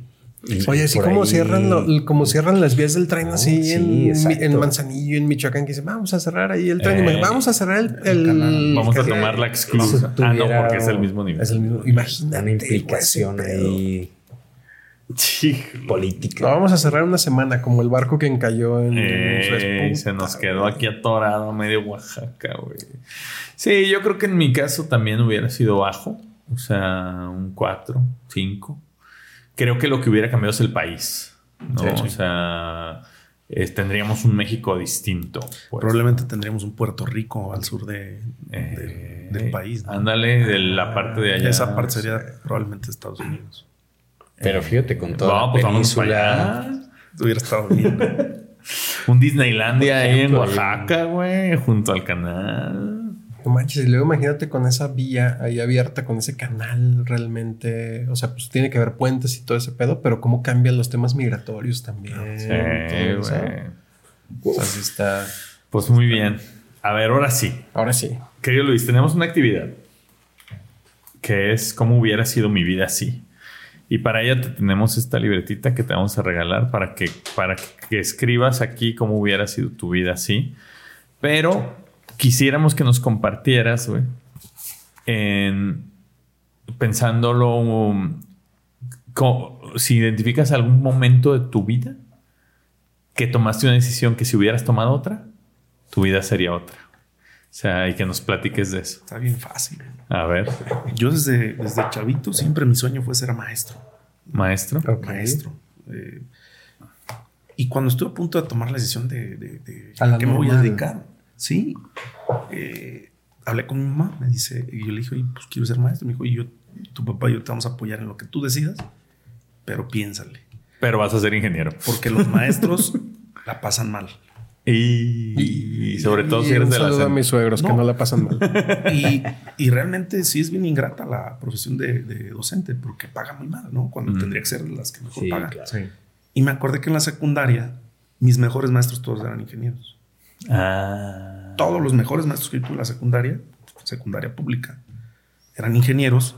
Entonces voy a estudiar ingeniería y en el camino encontraré la manera de dar clases. de dar clases. Y tienes 14 años dando clases. Tengo 14 años y, y bien curioso, yo pues crecí en el Cerro del 4, 30 años vivía allá, ¿no? Este, una familia trabajadora, Otro canal, el canal 4. el El canal. canal Ahí 4 estaba, y vendrías a hacer una ucronía del canal. del canal. Y, y estudié en la universidad pública y dije que cuando me fuera bien como profesionista iba a regresar a, a, A dar. a retornarle algo a mi universidad, ¿no? Entonces me aventé siete años y medio dando clases gratis, sin cobrar. ¿no? Y empecé a cobrar porque un día me llaman con un nombramiento y me dicen, oye, fírmale aquí porque queremos que seas maestro de tiempo completo. Y yo, yo ni de tiempo completo, ni de medio tiempo, ni nada. Yo mis cuatro horas que voy a la semana, porque no tengo tiempo de más. Y me dijeron, si no firmas esto, no te vamos a dejar clase. Y dije, pues no lo firmo. Y me dijeron, pues, Ah, no te vayas de era la broma. universidad. No, no te vayas de la universidad. Le dije, pues déjenme dar clases. Me dijo, ah, te, te- te- te seguimos dejando que, que continúes como maestro si empiezas a cobrar. Ah. Y empecé a cobrar y tengo mi primer cheque enmarcado. ¿no? Este, Órale. Tengo un amigo que justo hizo más o menos algo así y me había platicado que pues, da creo que cuatro horas a la semana también en la Universidad de Guadalajara y creo que no ha cobrado o que lo tiene todo guardado y nunca lo ha tocado, que es como es tan poquito Sí. lo que pues ahí... Lo que pasa es que cuando a mí me hicieron esto, me, me daban cheques, pero nunca iba por ellos. Entonces, pues cada tres meses se vencen y había que renovarlos y era un loop ahí. Sí, Entonces cambia el sistema y ahora te depositan. Ah. O sea, te transfieren. ¿no? Pero sí, ese es el momento que yo decidí de ser maestro a ser, A ser ingeniero. Y la verdad es que no me arrepiento. Eh, ahí vamos. ¿Y pudiste hacer las dos, güey? Sí, sí, sí, sí. Eh, De hecho. Y, Pues qué y padre, chido. porque Si hubiera sido al revés, no podrías ser ingeniero, güey. estaba bien complicado. Sí, Hubiera está sido así como ingeniero mexicano, chambitas, así como, Sí. ay, voy a hacerle otro segundo piso yo con mi, a la casa, con yo con Y mis Dios nos- conocimientos. y que Dios nos haga reconfesar, Sí. si no se cae en el primer sismo. Sí, me ha tocado eh, 14 años este, dar clases al UDG y, y me ha tocado padrinar siete generaciones, dando una sola clase, que ese es el, el gran mérito. Y ahí andan un chorro de mis alumnos haciendo cosas bien padres, ¿no? Entonces nos reunimos, nos comunicamos y tratamos de hacer cosas en conjunto. Oye, pues ojalá tus alumnos vean Tiempos imposibles. Tiempos imposibles para que vean este episodio. Les va, les va a hacer una tarea y vamos a hacer ahí un Ándale. cuestionario de todas las cosas que dijimos. Que encuentren todas las imprecisiones que hemos dicho en los 34 episodios. Un Chingo. No, pues bueno, Luis, mil gracias. Gracias Ustedes. por venir. Eh, gracias por, por dedicarnos este ratito también a nosotros. Muy interesante la ucronía, muy interesante imaginar un México distinto con un canal ahí en medio. Y pues bueno, no sé, algo que quieran. Si, algo, si alguien quisiera saber más de, de lo que haces o más del colegio de ingenieros, este, ¿dónde, dónde pueden informarse? Ah, pues yo, yo tengo ahí un chorro de redes sociales, pero la que sí reviso es Twitter, la que siempre estoy al pendiente Ok. es Luis Barbosa Niño con, con Z, este, el Barbosa, y Instagram y la otra, no sé cómo se llama, este, Facebook. Sí. Facebook. Bueno, es, que este, me ayuda, Más allá. me ayuda. Entonces, Twitter sí, sí, estoy ahí todo el tiempo, ¿no? Por ahí nos vemos y en el colegio, ahí el colegio es una cosa muy padre, es honorífica, dura dos años, o sea, me queda uno más, con opción a tres, pero creo que... Y ahí más si, los- si las personas tienen dudas sobre qué pueden consultarles a ustedes sobre Todo.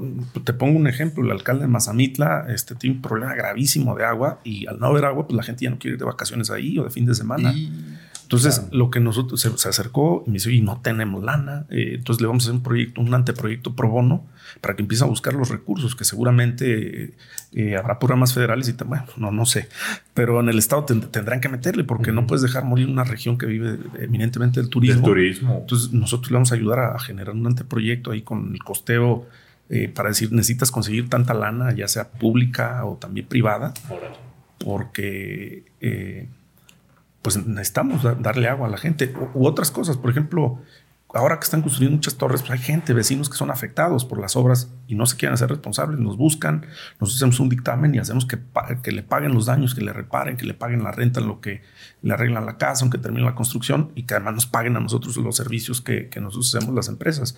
y, hacemos un montón de cosas, este, eh, proyectos de autoconstrucción, porque la gente a veces la pasa muy mal y difícilmente tiene la lana para para ampliar su casa, hacerle una habitación más, pues cuando menos los criterios mínimos de seguridad estructural para que su inversión y su patrimonio estén a salvo y lo hacemos de manera gratuita. ¿no? Órale, qué interesante, qué chido.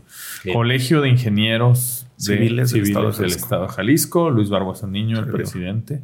Presidente. Así que ya saben, si tienen que construir su segundo piso, no. No lo hagan al, chilazo. Sobre todo si estudiaron comunicación, amigos. No, no, no. Busquen un ingeniero de, veras porque así es como se hacen las cosas. Sí. Eh, Pablo, ¿algo quieres agregar? Nada, gracias Luis por estos minutos. Eh, te esperamos eh, con otro tema cuando gustes. Sí, más cosas de ingeniería, ¿no? Sí, megaestructuras, nuestro programa ya. Y hay que hacer mejor tiempos de estructuras. Sí, Estructuras imposibles. Ingeniería mortal, hay que hacer cosas. Ahora, ingeniería que mata.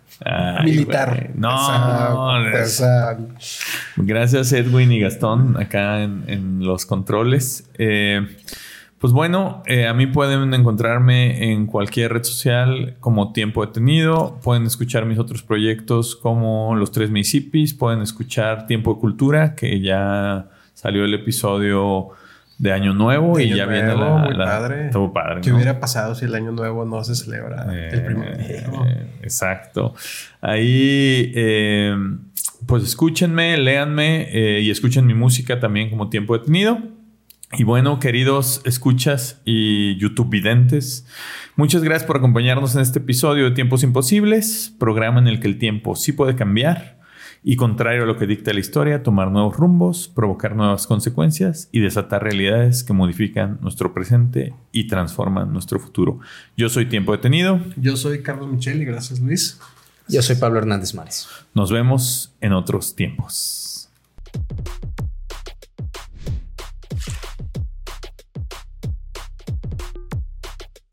coproducción de Secuencia Digital.